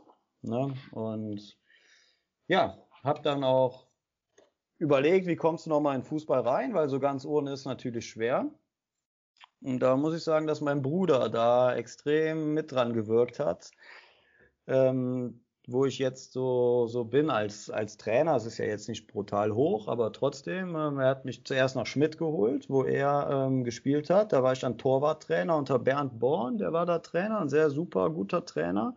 Charakterlich gut, guter Trainer. Die Jungs haben in der Kreisliga A oben mitgespielt und ich war eben Torwarttrainer. Und habe das auch eine Zeit lang dann immer nebenbei gemacht. Und ähm, dann sind wir nachher aufgestiegen in die Bezirksliga. Da habe ich dann mit Co-Trainer gemacht. Und so ist mein, mein Einstieg in Fußball dann wieder gelungen. Da ich gesagt habe, so, ich gehe jetzt normal arbeiten, ich mache eine Ausbildung als Industriekaufmann, ich studiere BWL und nebenbei mache ich gerade mal Torwarttrainer und Co-Trainer in Schmidt. Ne, und so ging dann der Übergang ins normale Leben langsam, langsam rüber. Aber das, äh, gerade das, also ich finde es erstmal extrem krass, äh, wie reflektiert du, du da bist über diese Situation, was dazu geführt hat, dass du nicht ähm, vielleicht auch, äh, äh, also wo dein Beitrag äh, war, dass du vielleicht nicht weiter bei Aachen bleiben konntest, ne? dass du sagst, okay, ich habe auch nicht mehr so alles investiert, wie ich es normalerweise immer getan habe, dass du auch schon gleichzeitig dann so diese Weitsicht hattest, pass auf, äh, mh, hm, irgendwas muss noch sein, irgendwas muss ich noch haben, dieses Studium dann anzufangen, neben dem, dem Fußball dann. Und ich kann mir jetzt auch vorstellen, dass wenn, wenn das alles so passiert ist, du hast dieses Ziel vor Augen, okay, ich mache eine Ausbildung, ich habe mein Studium, ähm, nebenbei, weil ich immer noch äh, super gerne was mit Fußball machen möchte, ähm, mache ich diesen Torwarttrainer ähm, und Co-Trainer hinterher, dass du dann am Ende des Tages ja wahrscheinlich zeitlich viel, viel mehr eingespannt warst als vorher mit, als Profi, oder? Äh, dass du plötzlich dann stehst, okay, mein Tag, äh, äh, der hat fast so wenig Stunden, um das alles zu machen. Absolut. Du, du bringst auf einen Punkt, also zuerst mal zu der einen Sache, dieses, diese Reflektiertheit, die hatte ich damals nicht, muss ich sagen. Also damals zu dem Zeitpunkt konnte ich das nicht verstehen. Ich konnte nicht verstehen, wie man mich wegschicken kann. Ähm, ich war zehn Jahre da, ich hätte für dieses Gehalt vierte Liga gespielt und ich wäre wirklich für das Gehalt ein super Torwart gewesen, weil ich wusste auch, ich hatte wieder Bock. Und ich wollte ja sogar einen Nebenjob machen, nur um bei Alemannia spielen zu können. Und da konnte ich wirklich nicht verstehen, wie man mich wegschicken kann. Und das war auch letztendlich ausschlaggebend dafür, dass ich aufgehört habe mit Fußball. Ne, das muss man schon sagen. Ich war menschlich sehr enttäuscht. Ja, und das, das ging mir nah je länger du drüber nachdenkst, so im Nachhinein wusste ich, Tim, du hast nicht alles investiert und du hast vielleicht eine gewisse Teilschuld. Ich finde trotzdem, man hätte mich behalten müssen. Ähm, auch trotzdem, dass ich vielleicht nicht alles gegeben habe, war ich ein guter Torwart. Ne? Aber gut, ist so passiert. Ja, und die andere Sache ist, ich war eben als Fußballer, wie du sagst, das ist das schönste Leben, was man hat. Einmal vom, vom Standing, was man hat, vom Geld, was man verdient, aber auch von der Zeit, die man investiert. Ja, man investiert Zeit, aber du trainierst, wenn man ehrlich ist, Maximum zweimal die Woche, zweimal. Ja, dann sieht der Tagesablauf so aus. Du bist morgens, ich war immer mit der Erste da. Ich war so um halb neun bis neun da. Um zehn ist Training, bis Maximum zwölf. Ähm, dann gehst du duschen, quatsch was mit den Jungs, aber meistens bist du um ein, halb zwei, bist du rau, bist du, ähm, ist dann finito, ist Pause. Dann fährst du mit den Jungs essen. Meistens waren wir im Vapiano oder sonst wo. Und dann war um drei wieder Training ähm, bis 17 Uhr, aber dann auch wirklich Maximum. Wenn du zweimal am Tag trainierst, machst du nicht zweimal zwei Stunden. So, das waren zwei harte Arbeitstage, nenne ich sie mal, so wie ich sie jetzt jeden Tag habe. Mhm. Und die anderen Tage, Domi, unter uns, oder was heißt unter uns, ist kein Geheimnis, trainierst du wieder von 10 bis 12. Ich war um 9 da. Und dann war ich aber auch um, rein theoretisch wäre ich um 1 Uhr wieder raus gewesen und ich wäre um halb zwei zu Hause gewesen. Ne? Bei mir kam immer noch hinzu, ich war recht fleißig äh, zu meinen guten Zeiten, da bin ich immer noch in Selection Fitness gefahren, ähm, was auch wirklich angesetzt hat. Also ich hatte dann irgendwann eine Zeit, wo ich wirklich den Körper hatte, den man braucht und das war auch zu der Zeit, wo ich am besten war. Aber das, das nur zum Tagesablauf eines Fußballprofis. Ne? Und dann hast du samstags morgens Training, eine Stunde, Sonntagsspiel, klar, du bist dann auch auf dem Hotel, du bist schon viel weg. Montag hast du frei, also du hast nur einen Tag frei die Woche als Fußballer. Das ist nun mal so. Andere Menschen haben zwei. Dafür hast du aber ja unter der Woche mehr Zeit und im Endeffekt, du machst dein Hobby zum Beruf. Ich glaube, da beschwert sich keiner über den Aufwand. Ne? Mhm. Und jetzt ist es so, wie du sagst. Überleg mal, klar, das eine Jahr hatte ich viel Zeit, wo ich nur abends studiert habe. Ja, muss man so sagen. Ähm, da habe ich aber Gas gegeben, habe mehr Module dazu genommen, dass ich schneller fertig werde. Ähm, aber dann ging es los, Ausbildung, ganz normal, 40 Stunden Woche. Dreimal die Woche abends zur Uni, das heißt von der Arbeit zur Uni, das heißt morgens um 8 auf der Arbeit bis halb sechs, ähm, zur Uni um sechs bis halb neun, dann nach Hause, okay. Und ein Tag noch zum Training nach Schmidt. Und das ist genau wie du sagst, das war ja ein Pensum, tausendmal mehr als vorher beim Fußball. Und wenn du dann überlegst, dass, dass du dich manchmal beim Fußball vielleicht beschwert hast, in Anführungszeichen, oh nein, jetzt muss ich noch ein Selection und dann bin ich erst um drei zu Hause, ja, da würde ich heute drüber lachen. Da würde ich heute drüber lachen. Und das ist, was ich meine. Ich hätte gern die Chance heute nochmal vielleicht, oder was heißt, nein, falsch ausgedrückt. Ich bin total happy mit dem, was ich habe. Ähm, es ist alles okay, ich bin total fein damit. Trotzdem stellt man sich ja schon mal vor, wie wäre es gewesen, hättest du dich nicht verletzt? Wäre vielleicht David Hoos nicht gekommen?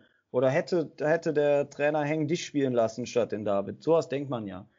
Und ich glaube, ich bin ja jetzt 32, ich könnte ja noch spielen, grundsätzlich, wenn alles gut gelaufen wäre. Und ich wäre jetzt anders und ich würde die Zeit ganz anders wahrnehmen, ich würde es viel mehr genießen und das wünscht man sich manchmal vielleicht zurück, weil man sagt, komm, du hast es damals nicht so genossen, wie du es eigentlich solltest. Ähm, trotzdem bin ich mit allem zufrieden und mag es auch, wie es jetzt ist, weil äh, das, das Leben jetzt, ich habe einen tollen Job, das macht mir total Spaß und der Job als Trainer ja ebenfalls in langer Wehe, wo ich mich ja auch Schritt für Schritt dann irgendwie entwickelt habe.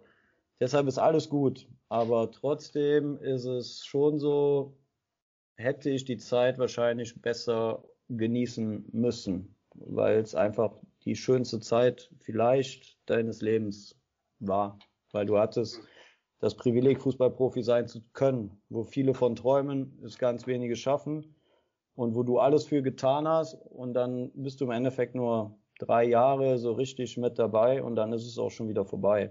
Ne, das ist natürlich ein bisschen schade. Hm. Aber ich finde, das Resümee, was du so ziehst, äh, ähm, finde ich, ist ja sehr also man merkt einfach dir an, dass du dich damit diesem Thema sehr viel auseinandergesetzt hast, ne? dass du das so für dich einfach verarbeitet hast, dass du dich äh, ähm, diese Hochs, Tiefs und sowas alles und dass das am Ende des Tages vielleicht für dich auch den Kreis wieder schließt und du sagst, okay, jetzt das führte alles zu, zu dem, was ich jetzt habe und das ist alles gut.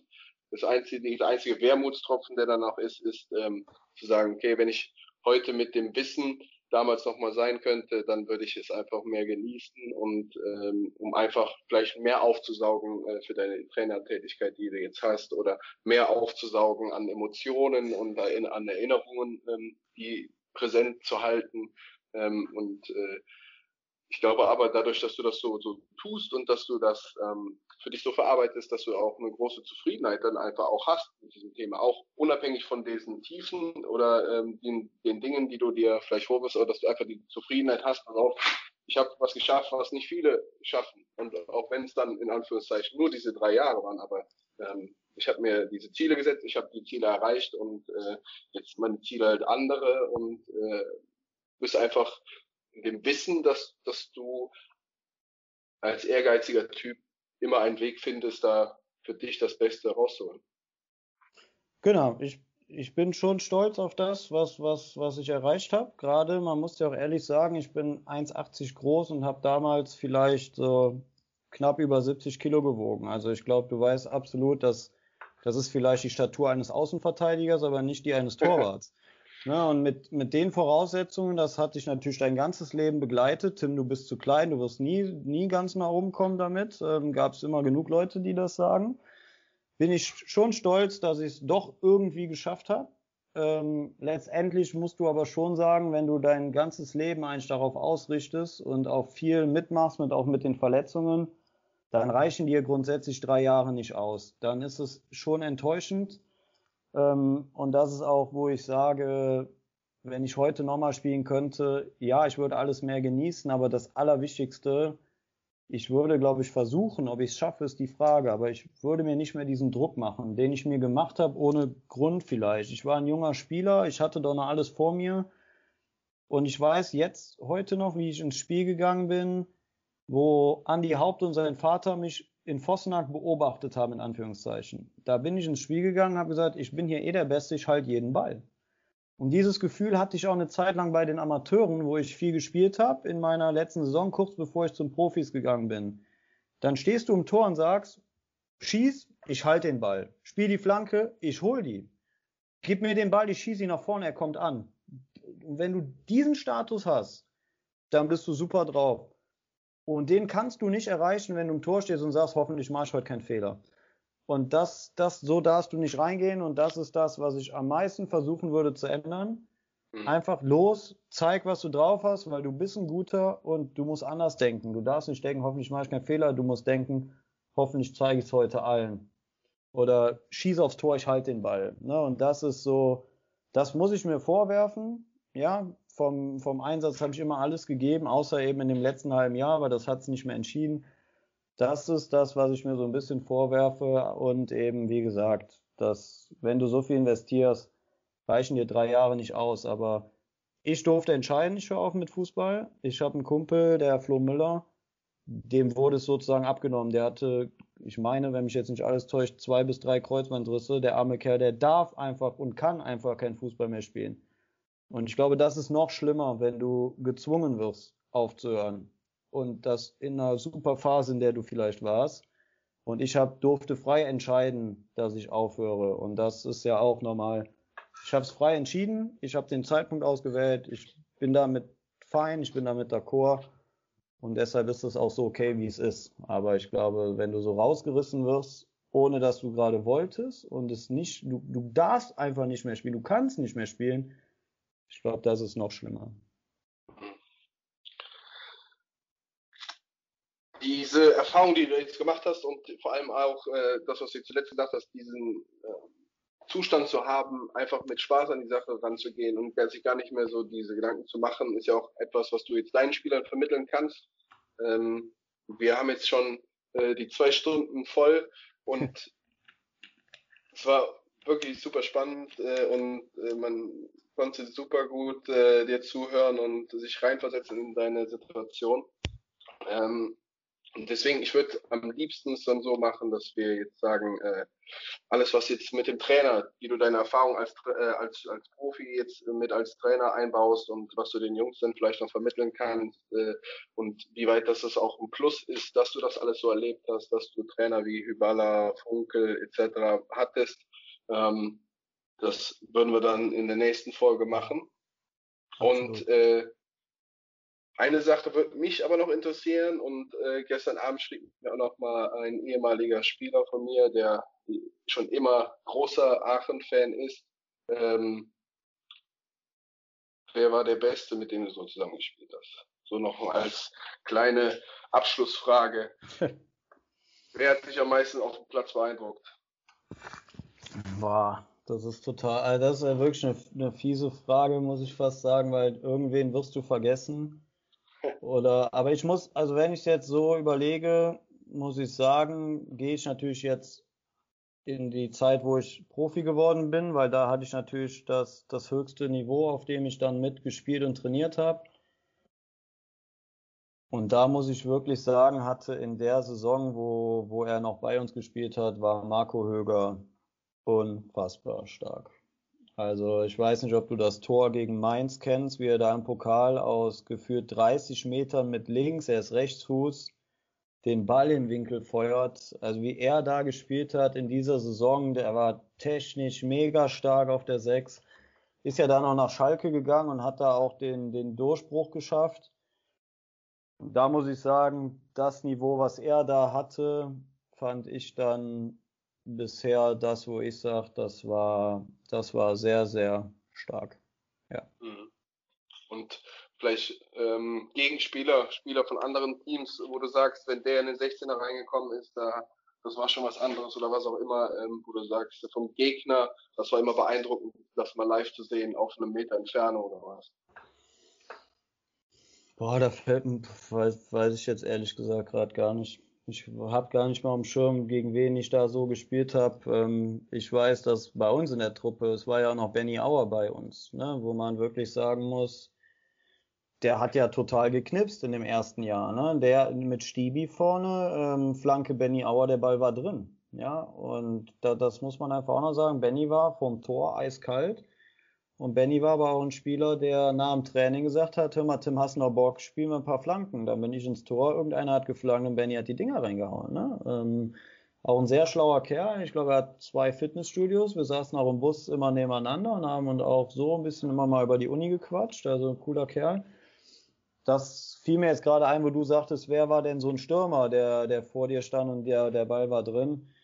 Ähm, ich, wie gesagt, bei Gegenspielern, ich, ich weiß es mhm. gerade gar nicht mehr so genau, wen, wen ich da so hatte. Gut, ich habe jetzt auch nicht so viele Spiele dann im, im Tor selbst gestanden auf dem Niveau.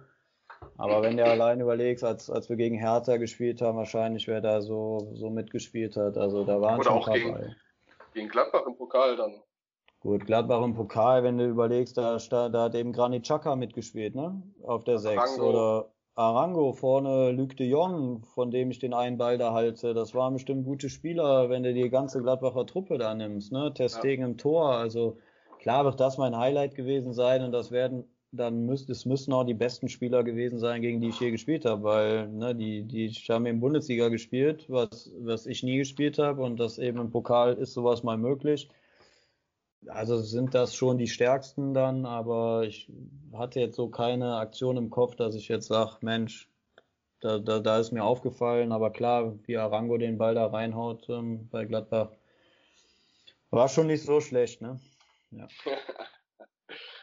Super, Tim. Ich bedanke mich auf jeden Fall schon mal für, für die erste Folge. Wir treffen uns dann nochmal und verabreden uns und sprechen dann eingehend über, über diese zusätzliche Zeiteinteilung noch um, um die Zeit zu finden, Training vorzubereiten, Spiele vorzubereiten und äh, die Mannschaft dann zu motivieren. Ja, und äh, da freue ich mich auch schon ganz besonders drauf. Ich auch. Ebenfalls eine sehr spannende, eine sehr spannende Zeit jetzt aktuell. Das stimmt. gut, Tim, mach's gut. Gummi, hau rein.